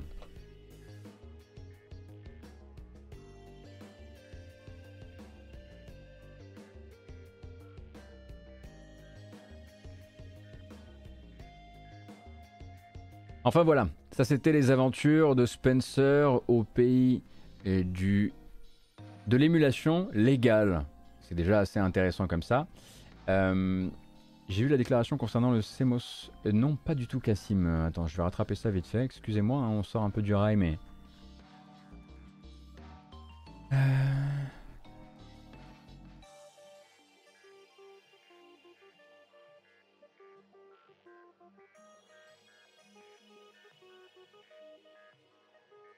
Ah, la correction du problème de CMOS. Ah, tu, veux dire, ils avaient quoi comme problème euh, chez euh, Xbox? Parce que la dernière fois qu'on a parlé de euh, qu'on a parlé de ça, c'était plutôt du côté de chez de chez PS4. je vais regarder ça, Cassim, tu m'intéresses. Ah d'accord, ils avaient un problème, ils avaient un problème de type C-bombe comme la PS4, donc l'obligation. Alors, on rappelle très rapidement, je vous la fais sans filet. Ils avaient donc a priori sur Xbox un problème assez équivalent à celui de la PS4 qui, euh, en cas donc de d'essai assez naturel de la pile du BIOS de la machine avait l'obligation de retourner chercher l'heure sur un serveur pour pouvoir vous permettre de lancer des jeux. Sans ça, les jeux ne savaient pas quelle heure il, il, était, quelle, à quelle date on était, et la plupart des jeux plantaient de base.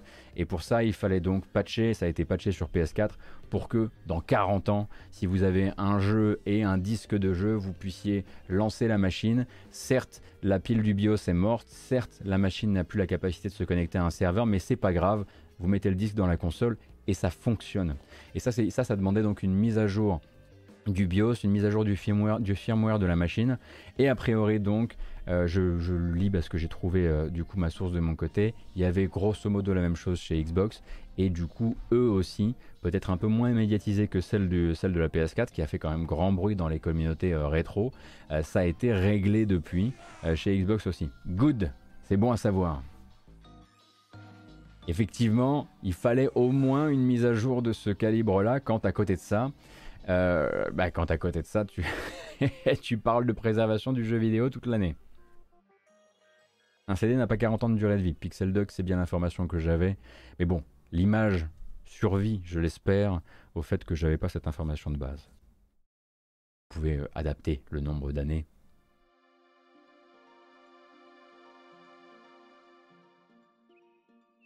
Alors, donc, on va rester un petit peu chez Xbox. Euh, vous savez que le programme euh, Xbox Cloud Gaming, anciennement xCloud euh, de Microsoft, n'avait pas, donc n'était exécutable que sur terminal, mobile. donc terminal en mobile, ça nous emmenait sur ben, Android évidemment, mais aussi sur PC et peut-être iOS. Je me souviens plus. Attendez, je vais vérifier un truc.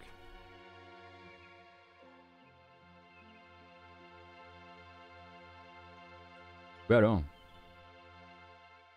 Bah alors Gauthier, il est où ton. T'as encore bu? Disponible sur iOS et PC, pas Android, pardon. Et maintenant, ce sera aussi euh, jouable via votre console Xbox. Donc en fait, ça, ça avait été annoncé hein, depuis un certain temps maintenant. Euh, vous, allez vous, euh, vous allez pouvoir, alors c'est pas mis en, mis en ligne tout de suite, tout de suite, mais ça va être déployé de territoire en territoire, d'utilisateur en utilisateur. Vous pourrez bientôt exécuter des jeux en cloud gaming aussi à partir de votre Xbox Series, c'est bien normal, et de votre Xbox One, c'est bien normal, voire c'est déjà bien. One. En l'occurrence, euh, bientôt, donc, vous pourrez, via une très bonne connexion, un abonnement au Game Pass Ultimate et porter votre choix évidemment sur un jeu qui fait partie du catalogue xCloud, euh, même si c'est un jeu à la base exclusif pour Xbox Series, l'exécuter avec votre Xbox One. C'était l'une des promesses. Une promesse qui doit permettre plusieurs choses, notamment eh bien, trouver une retraite un peu dorée à nos vieilles machines. Le but étant de faire des Xbox One de futures boîtes à cloud pour les gens qui voudraient jouer en Xbox Cloud Gaming. On rappelle, pour l'instant, l'un des plus faiblards malheureusement en termes de performance vidéo euh, des différents cloud euh, gaming existants. Mais bon, à terme, euh, il va continuer à se, il va continuer à se, à s'améliorer. Mais aussi, donc ça c'est pour, on va dire, combattre une, une certaine, euh, une certaine euh, vétusté du matériel, mais en plus derrière avoir la possibilité de mettre le cloud au service des nouveaux joueurs pour plusieurs, plusieurs raisons. Vous avez envie d'essayer un jeu très rapidement. Vous aurez un bouton qui vous dira essayez le jeu en cloud. Pas besoin de télécharger la démo. Vous cliquez, vous êtes dans le jeu, vous faites votre démo rapidement, vous vous faites un avis. Tant pis peut-être pour la qualité visuelle. Euh, peut-être tant pis pour ceci, tant pis pour cela bref, euh, vous allez avoir euh, l'occasion de tester des, démos comme ça. également, mettre en avant le Game Pass, ou en tout cas mettre en avant des jeux du Game Pass. Par exemple, vous avez déjà votre abonnement qui vous permet d'accéder au Xbox Cloud Gaming. Vous jouez, euh, n'êtes pas, vous jouez un jeu en local et vous avez un de vos amis qui vous invite à un jeu que vous ne possédez pas ou que vous n'avez pas téléchargé alors qu'il est dans votre Game Pass. Eh bien, avec ça, vous aurez la possibilité donc de dire oui, merci, je veux bien le rejoindre dans sa partie. Vous le rejoignez maintenant, vous essayez le jeu en cloud gaming, Et la prochaine fois, quand vous, quittez la, machine, quand vous allez faire autre chose, bah vous mettez le jeu en téléchargement dans votre Game Pass. La possibilité pour des abonnés du Game Pass de se faire pousser via leurs amis des jeux qui sont déjà dans leur Game Pass mais qu'ils n'auraient peut-être pas forcément euh, bien considérés ou considérés suffisamment pour les télécharger par les invitations multijoueurs. Donc il y a plein de choses comme ça qui vont se mettre en place autour de cette compatibilité désormais du Xbox Cloud Gaming sur les machines Xbox. Donc pas disponible tout de suite, tout de suite. Il va falloir attendre. Il va falloir attendre aussi que le, catalogue Xbox Cloud Gaming s'améliore, puisque par exemple toutes les exclusivités Xbox Series n'y sont pas encore. Hein, pensez par exemple, vous allez pouvoir jouer à The Medium, qui est effectivement pas un jeu Xbox One. Vous allez pouvoir jouer à Recompile. Bon, bah, ça, il n'y a, pas vraiment besoin de cette puissance-là, mais d'accord. Rift Breaker aussi. Mais par exemple, Flight Simulator 2020 n'est pas encore sur, euh, dans le catalogue euh, Xbox Cloud Gaming. Pour ça, il faudra attendre 2022. Mais à terme, ça voudrait dire qu'en 2022, avec une très bonne connexion, vous pourrez jouer à Flight Simulator 2020 avec votre vieille Xbox One par l'intermédiaire du cloud gaming. Avec les limites que ça a, évidemment, hein, je vous les rappelle. C'est très aléatoire selon les gens. Il y a des gens qui ont de bonnes expériences, il y en a qui en ont des moins bonnes. Il y a des gens qui voient beaucoup les artefacts, il y a des gens qui les voient moins, il y a des gens qui sentent très très fort euh, la latence qu'il peut encore y avoir. Euh, donc euh, ça s'essaye évidemment ces choses-là. Et, voilà, ils continuent à pousser ce truc-là de leur côté. Donc maintenant, enfin dans quelques semaines, de chez nous, ce sera accessible via iOS, via un PC par Windows 10 évidemment, ou par une console Xbox. À partir de la One, hein. essayez pas avec une 360, il y a des limites.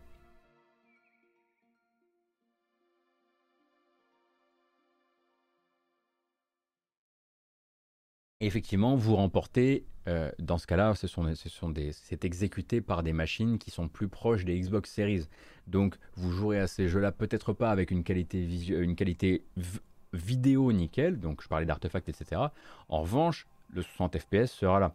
Et les temps de chargement seront des temps de chargement de nouvelles machines. Donc oui, il y a des avantages, c'est sûr.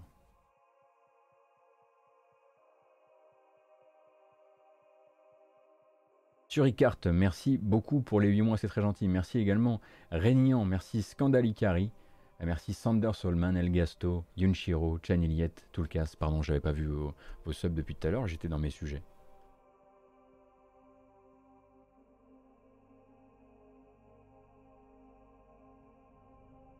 Oui, tonton Yo, ce que tu disais tout à l'heure à propos du fait que c'est un peu du flanc, tout ça, tous ces jeux ne sont pas complets finis sur leur disque pour beaucoup d'entre eux.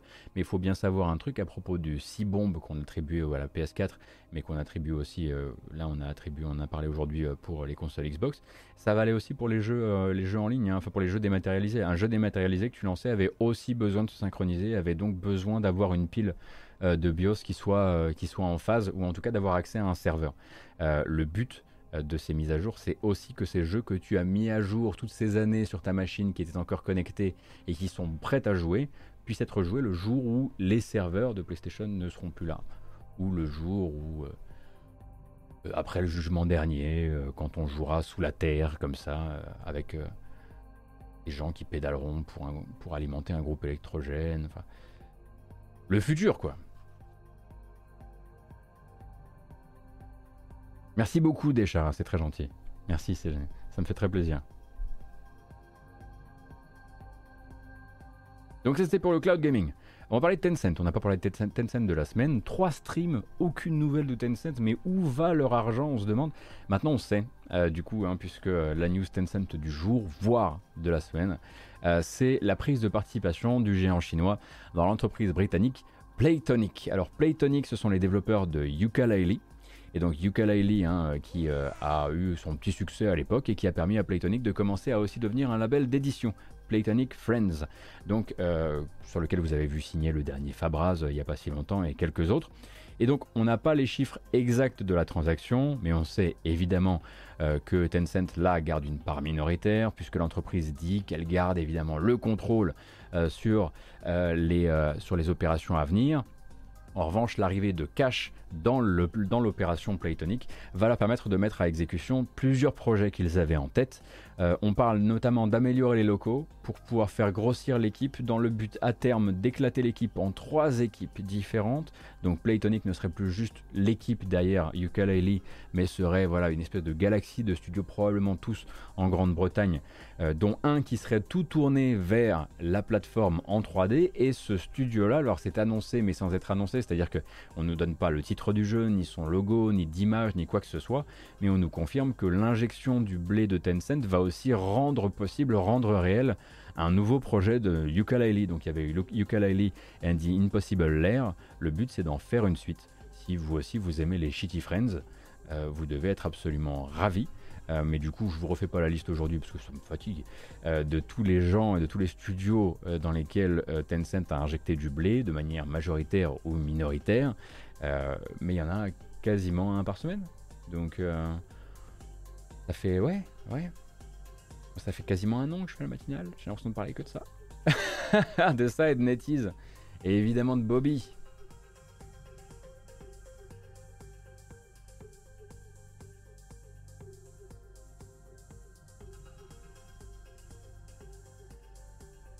Donc on a parlé de Pragmata, ça c'est bon. Euh, alors, du côté d'Ubisoft, Très rapidement, parce que oui, c'est une, demi-info pour nous. Euh, mais c'est vrai que Ubisoft a, euh, s'est illustré deux fois dans l'actu dans ces 12 dernières heures, on va dire. la première, c'est pour annoncer donc l'ouverture d'ici 2025 d'un centre immersif au cœur donc de ce qui s'appelle les Studios Occitanie-Méditerranée, qui est un complexe d'amusement et de commerce situé à Béziers, chez Robert Ménard. Euh, donc euh, un complexe dans lequel euh, il y aura dès 2025 cinéma, commerce, resto, hôtel, etc., etc.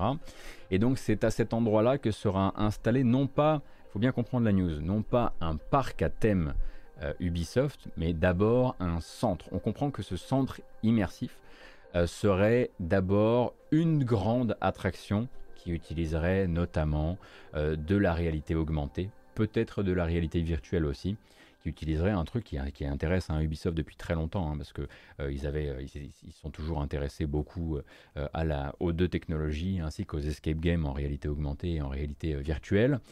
du coup, eux vont poser leur truc là-bas dans le but d'en faire une sorte de tube à essai qui va leur permettre de déterminer en quoi ça peut les intéresser. Alors vous allez me dire pourquoi Béziers? Parce que pas si loin de Montpellier si vous voulez. Hein, le but, c'est voilà, le côté Ubisoft Occitanie. Alors bon, bah, Béziers, c'est Béziers, hein, chacun a son avis sur la question. Euh, mais en l'occurrence, euh, le but derrière, c'est de dire, euh, voilà, vous venez dans un des... vous, n'êtes pas loin d'un des berceaux, on va dire, de l'histoire d'Ubisoft. c'est pas la première fois qu'ils injectent du blé et de la création dans des des trucs de type euh, entertainment, euh, commerce, attraction, hein, puisque vous savez qu'il y a par exemple une attraction Lapin Crétin, si je ne m'abuse, au Futuroscope, pour ne citer que lui, mais il y en a d'autres.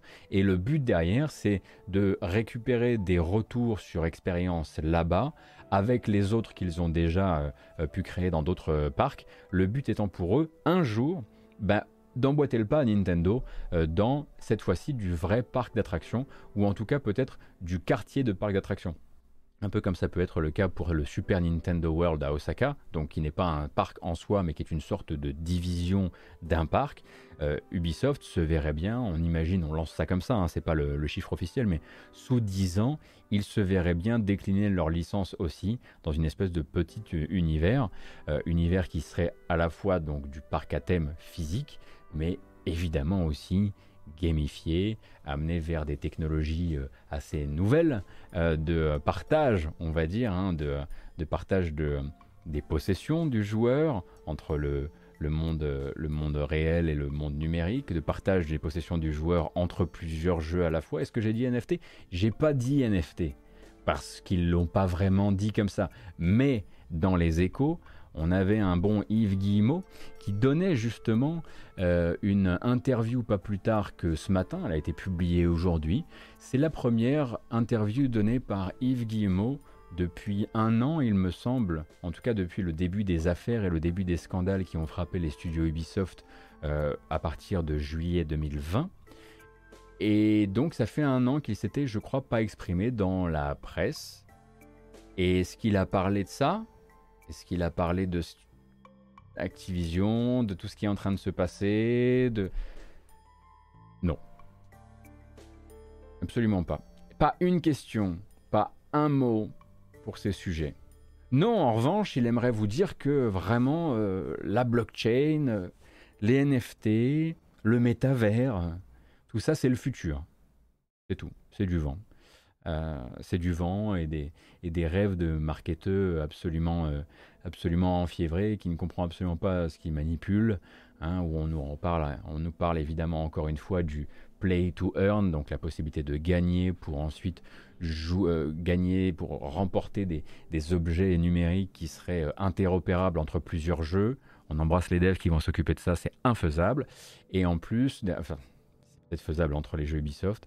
Euh, et en plus de ça, derrière, le fameux create to earn, la possibilité de rêve complètement impossible à mettre en place sans que ce soit au profit justement euh, de Yves Guillemot et ses potes, euh, d'un jour créer du contenu qui soit injecté dans le jeu et dont on garde du coup la possession et du coup sur lequel on fasse un retour sur investissement. Ça nous rappelle peut-être un petit peu un truc à propos de Beyond Good and Evil 2, il fut un temps dans une ancienne euh, communication du jeu hein, où on parlait, de, on parlait de faire des artworks ou de faire de la musique qui serait injectée dans le jeu ensuite. Euh, voilà, donc dans les échos, le bon Yves, qui n'avait rien raconté depuis un an, il est plutôt dans l'après il est plutôt dans bah écoutez moi j'estime que j'ai suffisamment fermé ma, tronche. Et là il y a des nouveaux sujets qui sont vraiment euh, très dans l'air du temps, qui font buzzer et qui, qui captent pas mal l'intérêt des investisseurs et qui captent pas mal l'intérêt ben, des magazines qui eux ne s'intéressent pas trop aux conditions de travail ou au MeToo, ce genre de choses. Euh, donc euh, voilà, dans les échos, c'était ça la thématique du jour, hein, la thématique brûlante du moment alors, soit l'interview a été faite il y a très très longtemps et déjà j'estime que les échos ont un peu raté le coche, soit ça a été fait dans les trois derniers mois avec ce qui est en train de se passer chez Activision à côté, et là les échos ont turbo turbo raté le coche. Une belle petite, une belle petite interview quoi.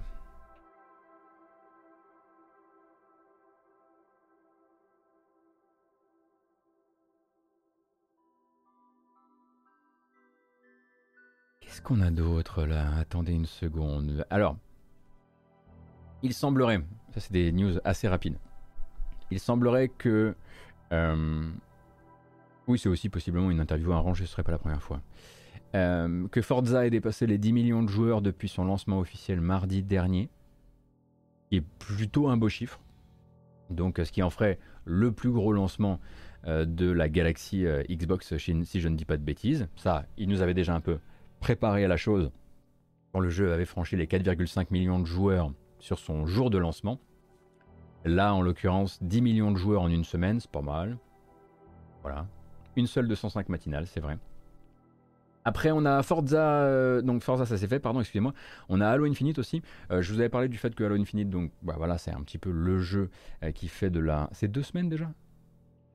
9 mois pour Forza 4 et 2 ans pour Forza 3 pour atteindre ce chiffre. Ah oui, C'est un sacré boom quand même. Euh, on a Halo Infinite, donc je le disais, c'est un peu le jeu de la semaine, euh, euh, puisque, alors oui, certes, Battlefield 2042 se, lance aujourd'hui et on attend de voir ce que donnera justement euh, donnera justement cette, euh, cette, ce patch Day One qui doit régler bien des soucis. Euh, mais à côté de ça, le jeu qui a un petit peu créé la surprise, c'est le multi gratuit de Halo Infinite, accessible depuis lundi soir. donc un jeu plutôt célébré hein, globalement pour ses mécaniques, pour son feeling, pour sa stabilité, parce que le jeu se porte très bien, il ne souffre pas de beaucoup beaucoup de bugs, etc. Mais qui se faisait globalement clouer au mur pour les questions de Battle Pass. Un Battle Pass donc qui vous permet de débloquer plein de choses, cosmétiques, mais qui ne grimpaient pas suffisamment vite parce que les, euh, les challenges qui étaient attachés, des challenges qui sont quotidiens ou hebdo, étaient euh, beaucoup trop euh, spécifiques et du coup on se retrouvait parfois à jouer sans rien ne faire, sans ne faire avancer aucune jauge. Il n'y a rien de pire dans un jeu de ce genre. du coup ils ont annoncé très vite qu'ils allaient retravailler dessus et depuis hier soir vous aviez déjà les premiers changements. Alors c'est pas suffisant mais vous avez déjà les premiers changements du Battle Pass avec la possibilité de faire évoluer beaucoup plus vite les choses. Alors par exemple, moi qui joue très mal, lundi, mardi, j'avais tendance à terminer chaque partie en faisant avancer une jauge. Hier soir, j'étais dans une moyenne de chaque partie pour un skill équivalent de trois jauges qui avancent. C'est dire si les nouveaux défis qu'ils ont intégrés sont plus universels. C'est ça qu'ils essaient de faire hein, finalement, c'est que chacun quel que soit son type de jeu, le type de jeu qu'il aime, tel quel que soit le type d'équipement qu'il utilise, puisse avoir cette impression de progression. Et donc c'est déjà en route actuellement. Il y a déjà des modifications qui sont apportées euh, avant même que, enfin, à quelques jours seulement euh, de la, à quelques jours de, des premières plaintes. Ce qui est très très cool parce que vraiment on sent que c'est le but, c'est l'objectif, c'est zéro inertie. Le but, c'est vraiment de ne pas commencer à accumuler des euh, il y a deux semaines on vous avait promis que, etc. Non, première évolution, même si elle doit redisparaître dans, dans 5 jours, on tente un truc. Et on voit si ça vous a, et on voit si on va dans le bon sens. Et ça, c'est vraiment, à mon avis, la bonne stratégie pour le coup. Euh, c'est euh, très très bien joué de leur part. Alors en revanche, derrière, il y a une petite douille et on l'avait peut-être pas vu ou senti directement. Souvenez-vous, lundi, on parlait euh, du fait, alors pas lundi, du coup, mercredi, on parlait du fait que en annonçant le, en annonçant l'arrivée en avance de la bêta euh, du jeu euh, de la partie multijoueur, ils avaient annoncé que finalement la saison 1 de Halo Infinite multijoueur, elle courrait jusqu'à mai. Et il y avait un truc qu'ils avaient associé à, à la saison 2. Et on n'avait pas tout de suite bien fait les calculs et finalement c'est je ne sais plus quel magazine de jeux vidéo qui est allé demander à Microsoft non mais attendez ça veut dire que... Et la réponse est oui. Si la saison 2 de Halo Infinite n'arrive pas avant mai, ça veut dire que c'est aussi la même chose pour la fonction coop de la campagne. La, la fonction coop de la campagne qui était attendue trois mois après la sortie le 8 décembre, finalement, elle attendra que elle attendra finalement jusqu'à mai, pardon. Ce qui veut dire que derrière, le mode forge qui devait arriver six mois après la sortie le 8 décembre arrivera à la fin de l'été. Et oui, et en fait, il fallait bien regarder où se plaçaient les trucs. Ils n'avaient pas dit dans trois mois, ils avaient dit en même temps que la saison 2. Et ça, c'est embêtant. Et c'est embêtant pour les gens qui étaient déjà bien, bien, bien frustrés de voir le jeu sortir sans la fonction coop de la campagne et sans le mode forge. Ça vous fait encore plus d'attente vis-à-vis de l'an prochain.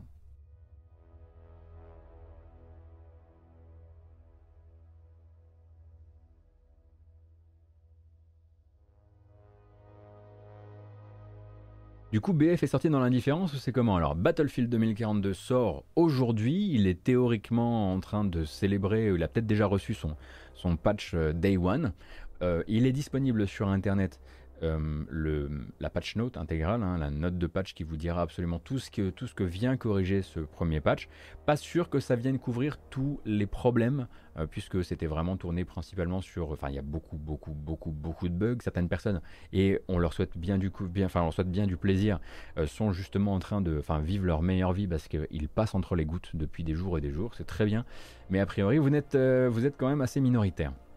Résultat des courses, euh, ça risque d'être un lancement assez compliqué, assez long, euh, une barre difficile à remonter. On en a parlé mercredi hein, du fait que justement euh, par un petit peu des alignements de planètes que personne n'avait contrôlé sauf Electronic Arts en ne repoussant pas son jeu, Halo chaque jour remporte plus d'adhésion et plus d'intérêt parce qu'il est gratuit, mieux fini, il a pris un an aussi hein, euh, pour se refaire. Il a pris un an pour être, euh, pour être fort sur ses appuis.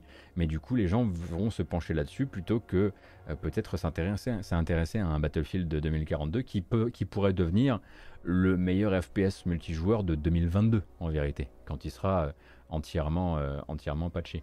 Alors Yuli, c'est pas le même genre, je suis d'accord, mais je reste persuadé quand même que les deux jeux, et je l'ai déjà dit mercredi, sont liés un petit peu par des envies de bordel en ligne. Euh, évidemment, ce ne sont pas les mêmes jeux, ce ne sont pas les mêmes univers, ce ne sont pas les mêmes armes, ce ne sont pas les mêmes balistiques. Voilà. Tout les sépare, mais il y a aussi un petit truc philosophique entre les deux dans la manière de vouloir, euh, euh, dans la manière de vouloir retrouver, le, retrouver le, goût du bordel sur, sur des maps multijoueurs. Et puis, bah, même le nombre de joueurs, ça n'a absolument rien à voir.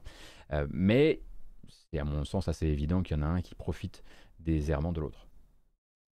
J'ai compris Yuli, hein, je, connais les jeux, hein, donc c'est pas la peine de me dire pas le même nombre de joueurs, c'est juste qu'on n'est pas d'accord sur le truc. Mais...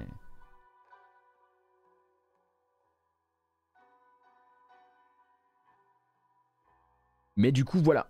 Voilà, voilà. pour Halo Infinite. Désolé pour les gens qui attendaient le mode coop. Qu'est-ce qu'on a aussi dans l'actu qui pourrait traîner vite fait avant que l'on passe sur les bandes annonces? Oui, c'est vrai. il est possible que Interplay Entertainment, qui est donc une cellule créée pour l'occasion, ait annoncé une future série animée Earthworm Jim. C'est vrai. Oui, c'est vrai aussi qu'un Earthworm Jim 4 a été annoncé euh, par, euh, pour la Intellivision Amico, hein, cette fameuse euh, console à moitié entre la console et le Vapor, et le Vapor, Vapor Project, qui est toujours propulsé par un Tommy Talarico qui peine à retrouver simplement sa santé voilà, sa santé mentale ces temps-ci, ou en tout cas qui multiplie les déclarations complètement délirantes. Il y aurait donc chez lui un Earthworm Jim 4 qui serait, en qui serait prêt pour sortir sur cette console qui rappelle une, petite console qui veut retrouver des petits jeux sur cartouche, des jeux pas trop chers, euh, mais qui pour l'instant n'a toujours pas euh, honoré euh, bah, les promesses faites aux précommandeurs, c'est-à-dire que la date est, tout, le temps repoussée. Donc partez du principe que ce jeu-là, vous ne risquez, pas de, risquez pas de le voir tout de suite. En revanche, ce qui est très intéressant, euh, dans les personnes qui travaillaient euh, sur euh, Earthworm Jim par le passé et par leurs ayants droit, il y avait notamment Doug, Ten, Doug Tenapple, Doug pardon, je vous laisse vous renseigner sur le, sur le personnage si vous ne connaissez pas. Peut-être que vous n'aviez pas forcément envie de vous intéresser à un projet qui pouvait verser de l'argent à Doug Tenapple. Eh bien, sachez qu'il n'est pas affilié du tout avec le projet de série animée Earthworm Jim a priori, euh, a priori euh, au moment de lâcher euh, les, droits à Interplay, David Perry comme lui se serait entièrement séparé de, de Earthworm Jim.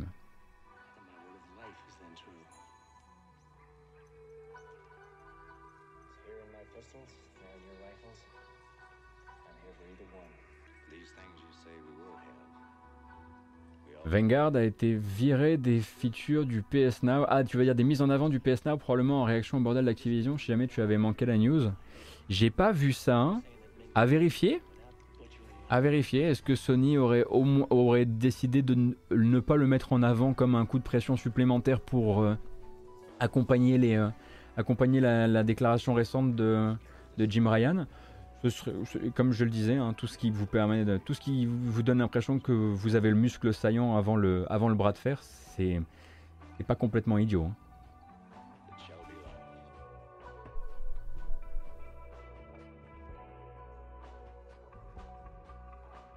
Alors, nous, on part sur les bandes annonces. À commencer par une première. C'est très très important parce que c'est du contenu gratuit. Je sais que vous adorez ça. Let's go let's go pour l'annonce d'un mode démo gratuit pour Humankind. Donc Amplitude Studio, euh, le studio parisien derrière le 4X Humankind, vous propose de tester son jeu durant 100 tours gratuitement.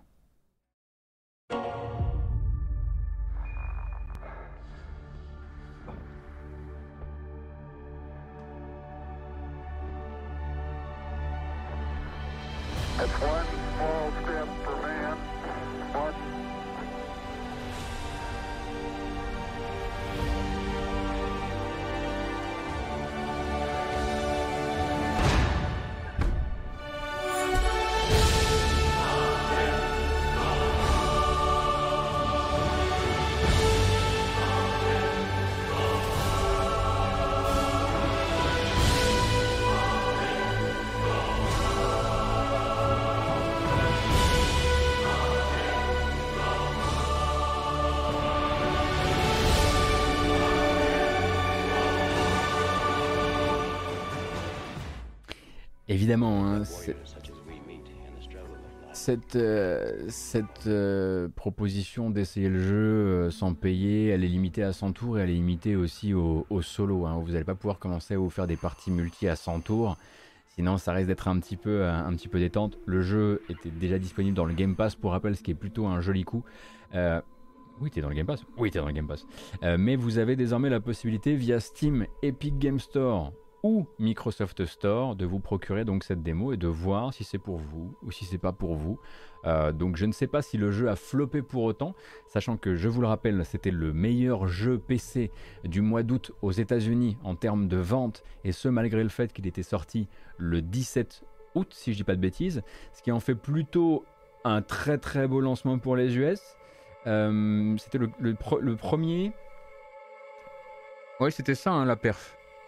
Les premiers jeux PC et quatrième jeu euh, le plus vendu, toutes plateformes confondues, aux US pour le mois d'août. Il n'y a pas un truc comme ça. Enfin bref, on s'était un petit peu esbody euh, sur cette belle perf. Donc je pense en tout cas que le lancement n'a pas dû être raté en l'occurrence pour celui-ci. après, je suis pas sûr qu'une démo soit forcément euh, comment dire, un, marqueur de, un marqueur de faiblesse. Ça peut aussi être, euh, bah attendez, là on se dit, euh, on regarde un petit peu la fin d'année, est-ce que ce serait pas le moment de retourner chercher la, deuxième, livraison de gens. Donc ça c'est plutôt une bonne nouvelle. Dans les autres nouvelles un peu plus inattendues, ça nous vient d'un studio asiatique, ça sort d'accès anticipé sur Steam, c'est sorti déjà là maintenant, euh, et ça arrivera ensuite euh, sur euh, console. durant ces 6 mois d'accès anticipé, il a fait 2 millions de ventes sur PC. Moi je dois dire que je n'y ai jamais joué, mais je suis sûr que vous sur le chat vous connaissez parce que vous y connaissez bien mieux en jeu indépendant que moi. Il s'agit de Gunfire Reborn, et il y a donc une nouvelle bande-annonce.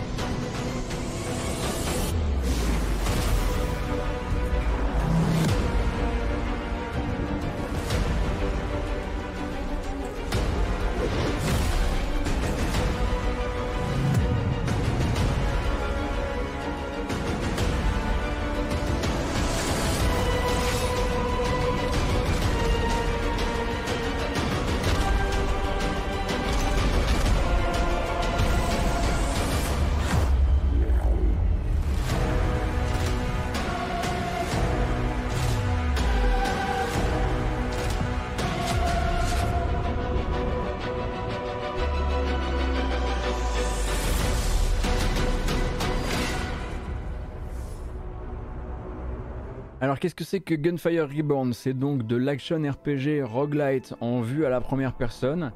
Euh, paye pas de mine, hein, je trouve, dans ces bandes annonces, et pourtant, bah, c'est plutôt quand même euh, bien accueilli. Comme je le disais, 2 millions de ventes euh, sur Steam, euh, évaluation très positive. On est à 46 000 évaluations très positives, ça va. et j'ai pas dit FPS bah, J'espère que j'ai dit FPS quand même. Et du coup, le jeu, je le disais, a fait 6 mois d'accès anticipé et en sort ces jours-ci sur Steam. Arrivera aussi euh, sur console, mais pour ça, il faudra attendre l'an prochain. Euh, merci beaucoup. Ikrial, merci beaucoup. Geeks, c'est très gentil. Et bravo pour cet incroyable pseudo. Bière pour Dieu. Euh, et pendant ce temps, nous on continue avec les bandes annonces. Alors il y en a une où j'ai pas de bande annonce, du coup je vous le dis simplement. Il y a, il y a Dodonpachi Résurrection qui sort sur Switch chez nous le 25 novembre pour 20 euros. Euh, pour l'instant, je suis sûr qu'il y a du gameplay plein, plein YouTube, etc. Mais j'attendais une, nouvelle euh, version de la bande annonce. Malheureusement, je n'avais rien à vous proposer. Cependant, vous avez rendez-vous. Oh, mais ça c'est ça c'est bien parce que vous allez pouvoir m'expliquer un petit peu de quoi il retourne. Vous savez que je suis pas le plus grand connaisseur de la série. Vous avez rendez-vous sur Twitch le 7 décembre pour du Yu-Gi-Oh! Merci beaucoup Elanome, Crazy Warthog. Merci infiniment pour le soutien. Avec Yu-Gi-Oh! Rush Duel Dawn of the Battle Royale? Vous vous démerdez avec ça. Hein. Je,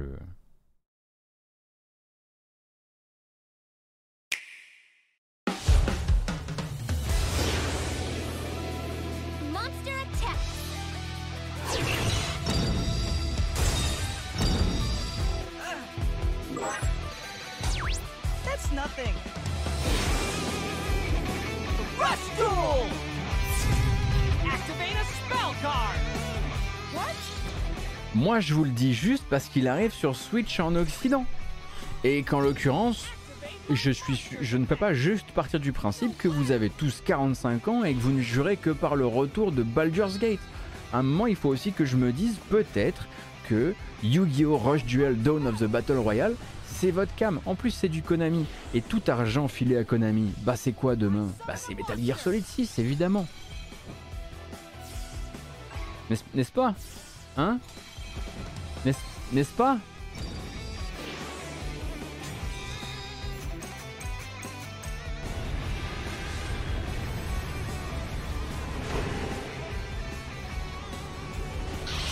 N'est-ce pas?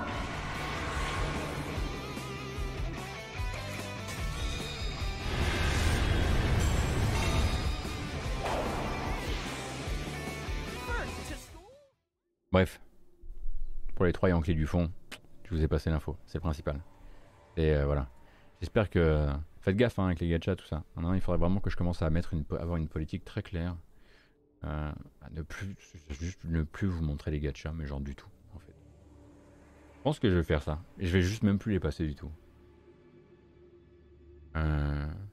Non, mais j'ai été fou. J'ai regardé, j'ai fait sortie Switch. Ah, bah c'est pas forcément un gacha. Bref, on m'y reprendra plus. Rendez-vous le 7 décembre, non pas avec lui, mais avec Wolf Stride. Wolf Stride qui est donc un jeu de combat de mecha. Vous avez peut-être déjà aperçu sa, sa DA par le passé, qui sort sur PC. Et donc c'est une édition de chez Raw Fury. Ça donne ça.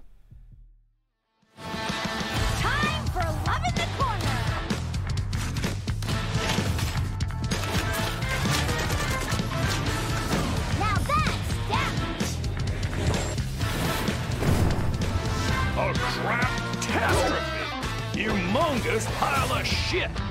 No worries, dude. They can deal with that. Just focus on the big guy and leave the rest to me.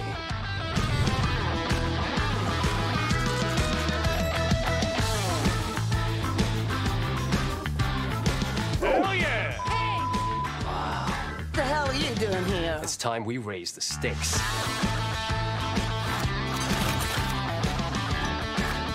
Let's get this party!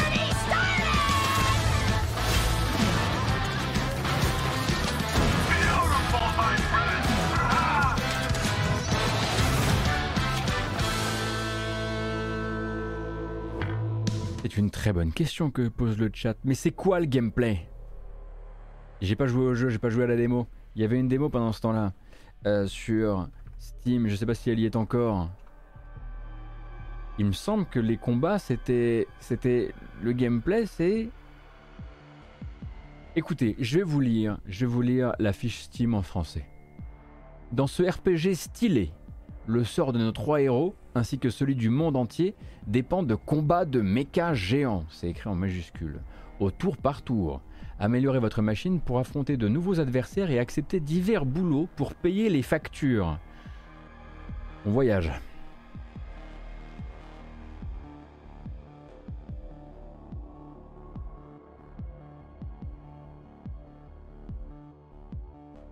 On voyage. Le 7 décembre également, un autre jeu dont vous comprendrez beaucoup plus vite le gameplay, j'imagine. Il s'appelle, Heavenly Bodies. Est-ce que vous vous souvenez de Heavenly Bodies? Une espèce de coop ou de d'Octodad où vous êtes un, un qui doit se déplacer dans une, dans une station moi j'ai très envie de jouer à cette merde. Hein. Je dis cette merde parce que je sais qu'il y a plein de gens qui sont là genre ah, c'est pas des vrais jeux ça. Mais alors moi j'ai très très très très envie, envie de jouer à Heavenly Bodies qui sort sur PlayStation et PC via Steam le 7 décembre.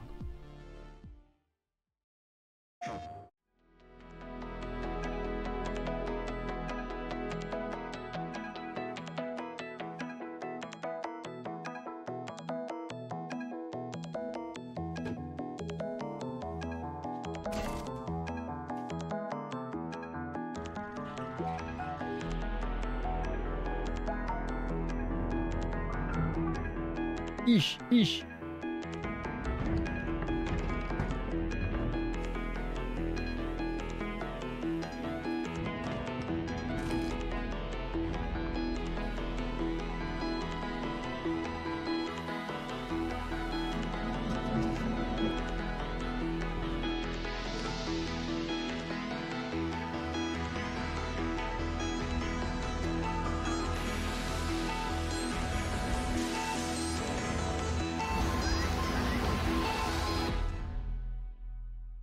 Heavenly Bodies le 7 décembre sur PlayStation mais aussi sur PC. On salue évidemment le chat qui a trouvé le meilleur jeu de mots. Un jeu de mots Game Cult n'aura pas Thomas Presquet. Thomas Presquet c'est très bien. Thomas Presquet c'est pour ça que je c'est pour ça que je prends l'antenne. C'est pour que vous me régaliez comme ça. Merci beaucoup. Bravo monsieur Vache pour Thomas Presquet. On continue. le 8 décembre, le lendemain, sur Xbox One, Switch et PC, il y avait eu le remaster de la première. C'est vrai que Thomas Presque, ça mérite. De la première saison euh, de, des Sam Max de Telltale, c'est assez normal que ça continue. Euh, et donc Sam Max Beyond Time and Space Remastered sortira lui le 8 décembre. Well, looks like this is it, little buddy. My whole life is flashing before my eyes. I can't even remember how we got here. Come on, Max. Remember, we were back in the office. Wait, wait, do the whole thing with the music and all that. Oh, all right.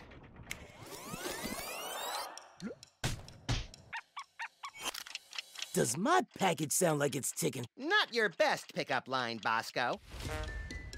Lamont and Wallace, you're here. Sam and Max, actually. We save the world, sometimes on purpose. Ah!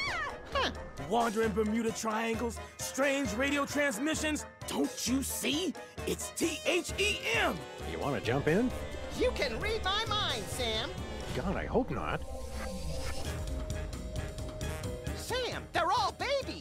They're more frightened of you than you are of them. It's the end of our civilization.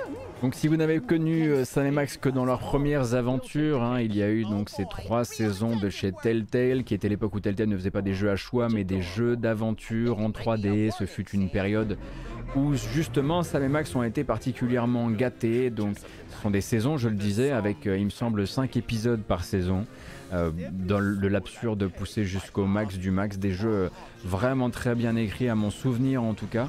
Euh, J'avais beaucoup aimé la première et la troisième saison. Je ne me souviens plus bien de la deuxième. Peut-être est-ce que je l'ai, peut-être que je l'ai faite de manière un peu moins appliquée. Mais du coup, cette deuxième saison arrivera, je le disais, sur Xbox One, sur Switch et PC le 8 décembre prochain, avec toujours hein, euh, une version française qui doit être la version française d'époque, mais également un petit remaster au niveau des éclairages, comme vous pouvez le voir. Et j'aimerais qu'on fasse, voilà, qu'on fasse simplement un arrêt sur image sur un truc qui nous a été montré juste là. Je ne sais pas si, si j'arriverai à le retrouver. Est-ce que vous avez vu qu'il était écrit non pas par Telltale, mais par euh, issu des archives de Telltale, puisque évidemment, hein, Telltale maintenant ce n'est plus qu'un un catalogue de licences qui ont été cédées aux quatre vents.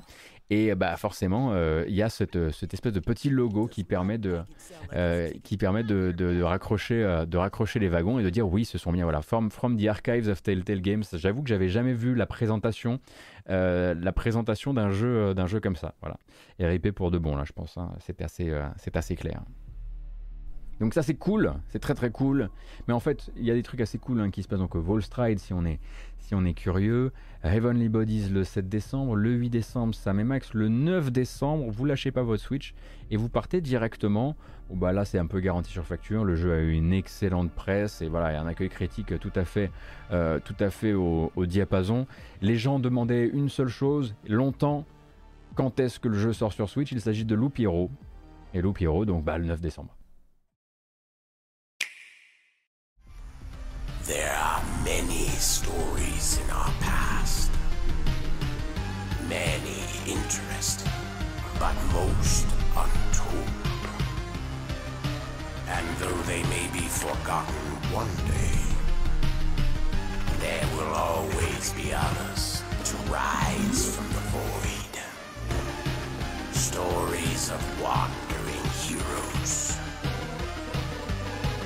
Stories about terrible battles in strange lands. Both glorious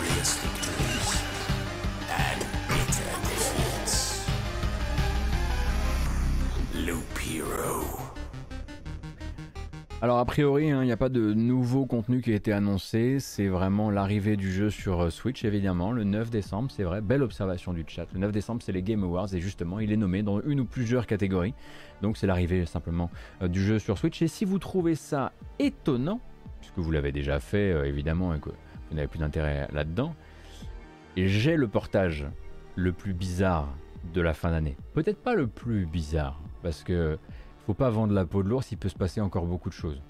Cependant, le 16 décembre, sur iOS et Android, vous pourrez quand même jouer à Alien Isolation. Et, c'est pas... C'est pas... Quoi? Welcome to Sevastopol Station. Your home away from home. Whether you're here to work or rest, you'll find it here. What? What the hell was that?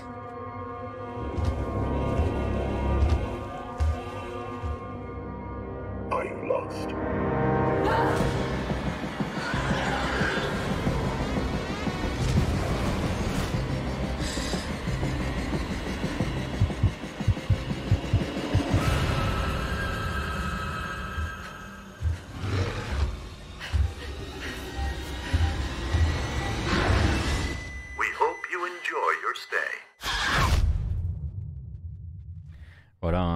Sega, Feral Interactive et puis bon, Creative Assembly, mais de loin, euh, vous propose de faire des rencontres dans le métro quand vous vous mettez à hurler sur une personne que vous n'avez jamais rencontrée de votre vie, ou quand vous attrapez une cuisse comme ça dans le bus euh, de manière complètement réflexe.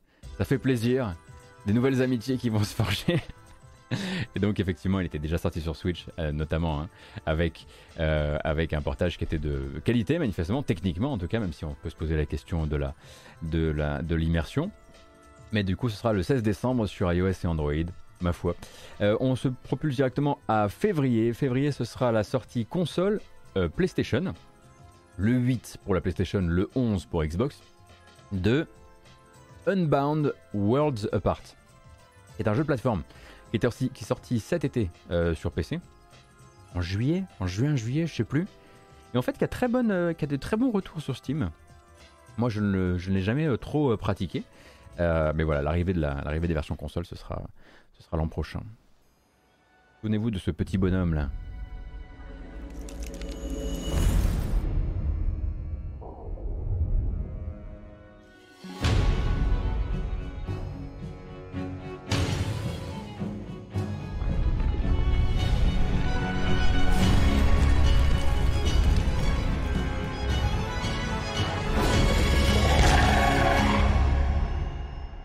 Court, hein. il n'y a pas trop le temps de se préparer effectivement à la fin du trailer, donc du puzzle, de la plateforme, de l'action aussi un petit peu.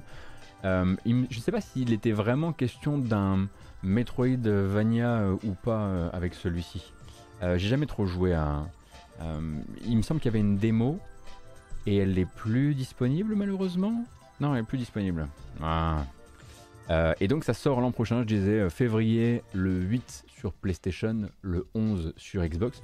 Ce qui vient de me rappeler que j'ai oublié de mettre un jeu dans cette euh, VOD. Oui, j'appelle ça une VOD à l'avance. Euh, Donnez-moi une seconde. Est-ce que c'est... Il me semble qu'il est sorti ou qu'il a été daté. Le petit Metroidvania aquatique là. Comment qu'il s'appelle? Ponty Ponty Un- il y a un trailer de ça, non? Attendez, je regarde. Sorti le 19 novembre. Mais c'est aujourd'hui Mais je vous ai pas prévenu Mais n'importe quoi Ah, Obligé de tout faire tout seul.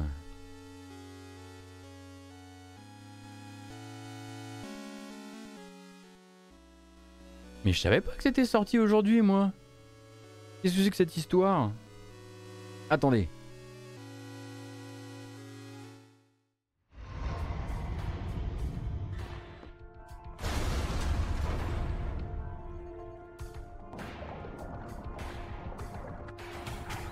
Alors le trailer vient pas de la page officielle là en l'occurrence, donc si c'est un peu flou, si ça ramouille un peu, faudra pas en vouloir au jeu.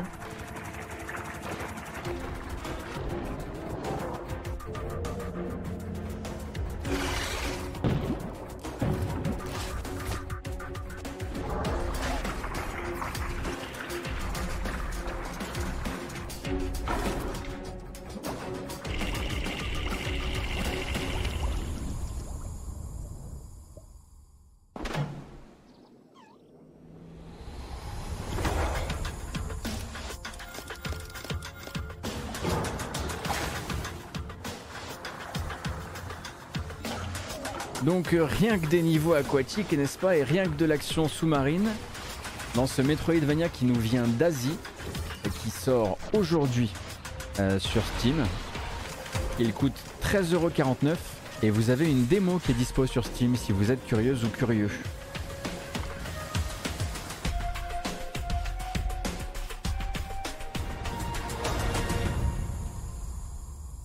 A Fishy Adventure. Pas mal pas mal. Le, le petit jeu de mots est rigolo. Va pour la Fishy Adventure. Oui, non, mais en fait, je m'en souviens, voyez-vous, je m'en souviens par un, tweet du collègue Gail qui a remarqué effectivement une légère, comment dire, euh, une petite similitude peut-être. On va se la regarder ensemble. Alors, je crois que le cadrage, non, le cadrage est bon. Ça, c'est le Knight. Ça, c'est, ça. Ça, c'est le Knight. Ça, c'est Bronty.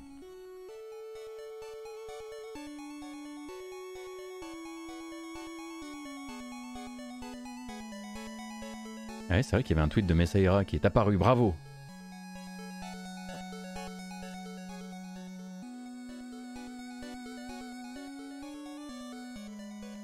Je pense qu'il y avait effectivement pas forcément que du hasard là-dedans. Ah, je voyais pas forcément du mal partout, mais après on peut se rep... Moi, le, si, je, si je devais faire un jour le key art d'un Metroidvania, puisque je suis artiste comme vous le savez, peut-être que je reprendrais quelques cadrages. Peut-être que peut, peut-être peut-être que je me de toute façon tout ça c'est c'est pas grave. Il s'appelait comment le Hollow Knight coréen déjà? Ah j'ai oublié son nom. Ah Vanillard j'ai oublié son nom. Oh c'est trop dommage. C'est con. Allez le 8 février effectivement deux bandes annonces. On va pas les regarder toutes les deux en entier. Mais oui le 8 février le jeu a été décalé dans le bon sens, c'est-à-dire rapproché de nous. Sifu, le nouveau jeu des créateurs donc de Absolver, devait sortir le 22 février, soit trois jours avant Elden Ring, et à la place il sortira plutôt 15 jours avant Elden Ring.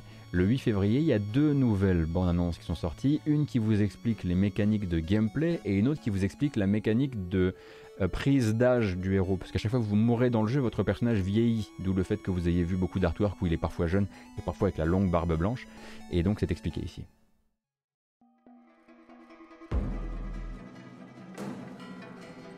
Kung Fu or Gong Fu means mastery through practice. But is one life enough to know Kung Fu? In Sifu, we wanted players to experience training and self improvement. To convey that, we've made death part of the journey. Through the use of an ancient pendant, players have the opportunity to rise up through death, but it comes at a cost. Each time you get back up, you will age. When encountering a challenging situation, it allows players to try again and to adapt and learn.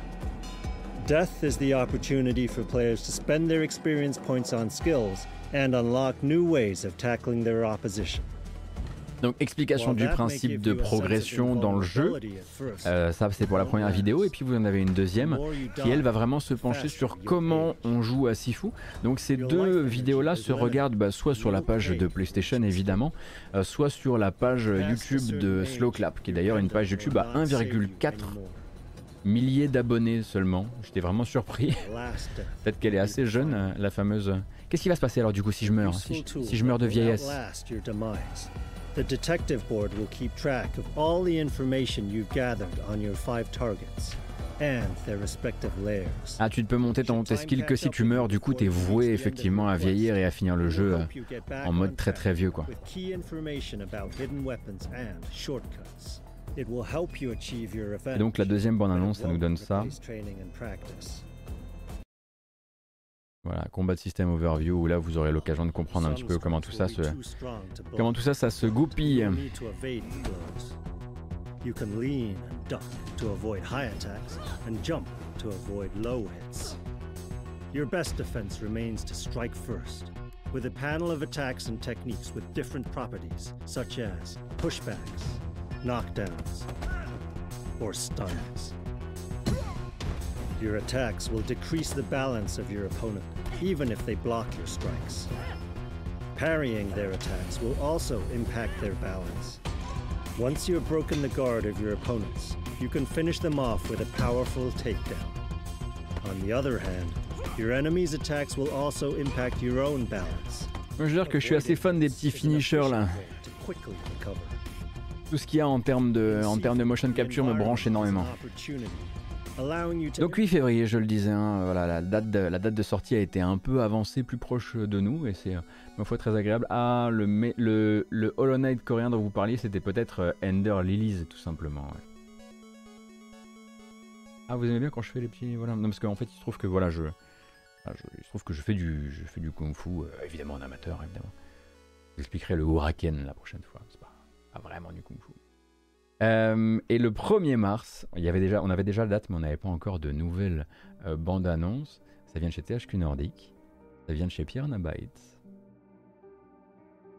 Et oui, et l'X 2, euh, forcément, à un moment ou à un autre, devait vous montrer un petit peu plus d'images. Après le premier Lex, le deuxième, Piranha Byte, on le rappelle, hein, les, autres action RPG venus de là-bas.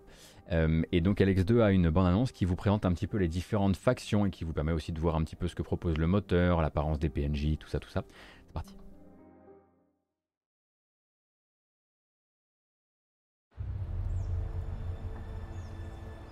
You're not the powerful leader of the free people you once were. Your word carries little weight now. There was no future with the hybrid. Not for anyone. I did what needed to be done. If we are to stand a chance against the overwhelming strength of the Skyans, the Sixth Power will have to become the greatest human military force in history. Everyone's so busy fighting each other, they can't see who the real enemy is. Guards, throw him out. You are no longer an ALB commander. But it's because of you that we recognize the value of emotion and increased our efficiency. Go where help is needed. Then help. Donc euh, je vous rappelle un petit peu les fondamentaux de celui-ci. LX2 c'est la suite de LX1, c'est toujours du monde ouvert, c'est toujours pas Piranha Bytes. Euh, c'est toujours donc un mélange à la fois de fantasy et de haute technologie avec la possibilité pour votre personnage de voler avec, euh, je sais plus si c'est des bots ou si c'est un jetpack, mais de, de- voilà, de filer à très très grande vitesse euh, dans le monde du jeu. Et puis bah c'est, euh, ce sont ces action RPG, on va dire euh, pour une pour une clientèle particulière qui aime euh, dépasser les apparences. Berserkers and clerics to the west. Soon the heretics will atone for their sins. So go out there. Donc par les créateurs de. Gothic, de Gothic 3, de Reason, enfin bref, par Piranha Bytes quoi, hein, tout simplement, euh, qui continue, qui ne veut absolument pas lâcher, euh, lâcher l'affaire. Et ça tombe bien parce que THQ Nordic continue à lui filer les moyens euh, de, à leur filer les moyens de leurs objectifs, même si bon, bah, ce sont toujours des jeux avec un aspect culte, mais qui fera jamais, qui sera jamais le jeu grand public, parce que très souvent avec des choix de design un peu cassés, euh, très souvent avec euh, la possibilité de tout faire, oui, mais avec quel euh, feeling? Enfin, si vous avez déjà joué au jeu Piranha Bytes, je ne vous apprends rien.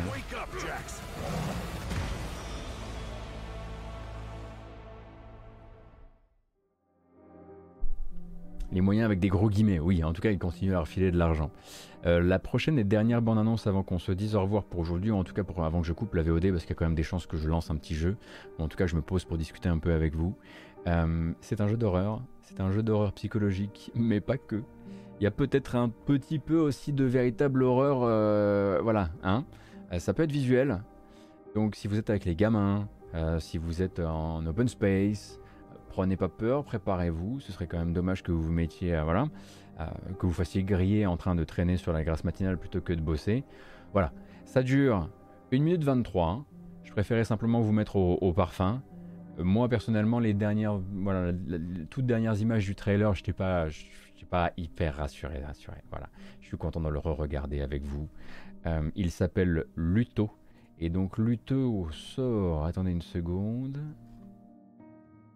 Luto sort sur PlayStation et PC l'an prochain. On n'a pas de, de- de date plus précise pour le moment.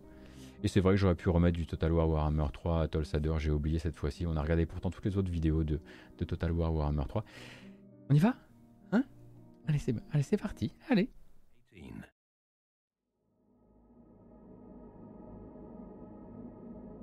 What makes you feel better when you're feeling depressed? What Actually, what makes her feel better? I don't feel better.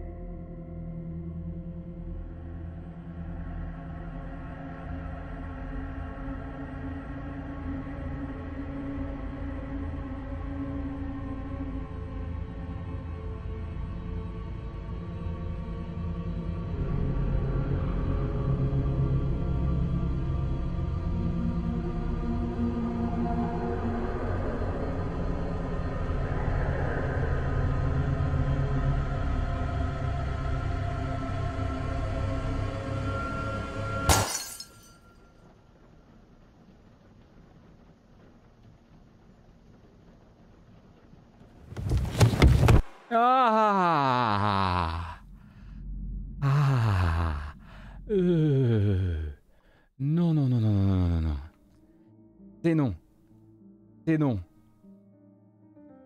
Hmm. J'ai préféré vous prévenir? Parce que vraiment, je l'ai regardé genre tranquille. tranquille comme ça. Et vraiment, les toutes dernières. Euh, en plus, le- clairement, le truc était prévisible. Le truc, c'est que je le voyais pas arriver par là. Parce que je le voyais pas arriver à quatre pattes. Et voilà. Ouais. Bref, s'appelle Luto L-U-T-O. Et ça sort l'an prochain euh, sur euh, console et PC. Et c'est là-dessus qu'on va se, qu'on va se, se dire euh, au revoir. Euh, et euh, on va écouter un petit morceau de musique, hein, quand même, pour, pour, pour fêter ça, je vous propose. Plut- plutôt comme le chien de Mickey. Pas exactement. Ah Merci beaucoup d'avoir été là avec moi pour cette grâce matinale qui donc conclut cette nouvelle semaine à couvrir l'actualité avec vous. Je ne désespère pas de pouvoir bientôt vous présenter la nouvelle forme de cette matinale euh, et de cette chaîne de manière globale d'un point de vue artistique. Je croise les doigts, c'est bientôt, je l'espère. Merci donc d'avoir été là, merci euh, pour votre bonne humeur, merci de m'avoir accompagné dans ces sujets qui peuvent être longs parfois effectivement, hein, comme tout ce qui touche de près ou de loin à Bobby Cotier qu'on croise les doigts pour qu'un jour ce soit un sujet d'une peut-être de l'histoire ancienne, hein, sait-on jamais, si ça pouvait se régler par là ce serait pas mal. Euh, merci donc euh, pour vos nombreux follow et nombreux subs sur la chaîne. Pour les passages sur Utip aussi, pour rappel, vous pouvez aller sur utip.io slash gotos euh, si vous désirez me soutenir de manière régulière, un peu comme sur un Tipeee ou sur un Patreon. Et à côté de ça, donc, la vidéo s'en va en VOD sur YouTube, chapitrée la VOD, dans les heures à venir, mais plutôt préparé à peut-être une publication soit dans la soirée, soit demain matin. Et c'est euh, quand ça s'est publié sur euh, YouTube que arrive la version audio, donc sur toutes les plateformes de podcast désormais. Plus de bugs, plus de soucis, et même sur Deezer. Yes Ah Bonne semaine de passé. Et puis un peu plus calme en plus. C'est vrai que j'ai moins livé, mais j'ai commencé FF14. Alors voilà. Bon. Allez, on dit au revoir à la VOD, on se pose un peu, on discute, et puis euh, bah, je pourrai répondre à, toutes vos questions à propos de mon addiction ou pas à FF14. Allez, à plus Oh Merci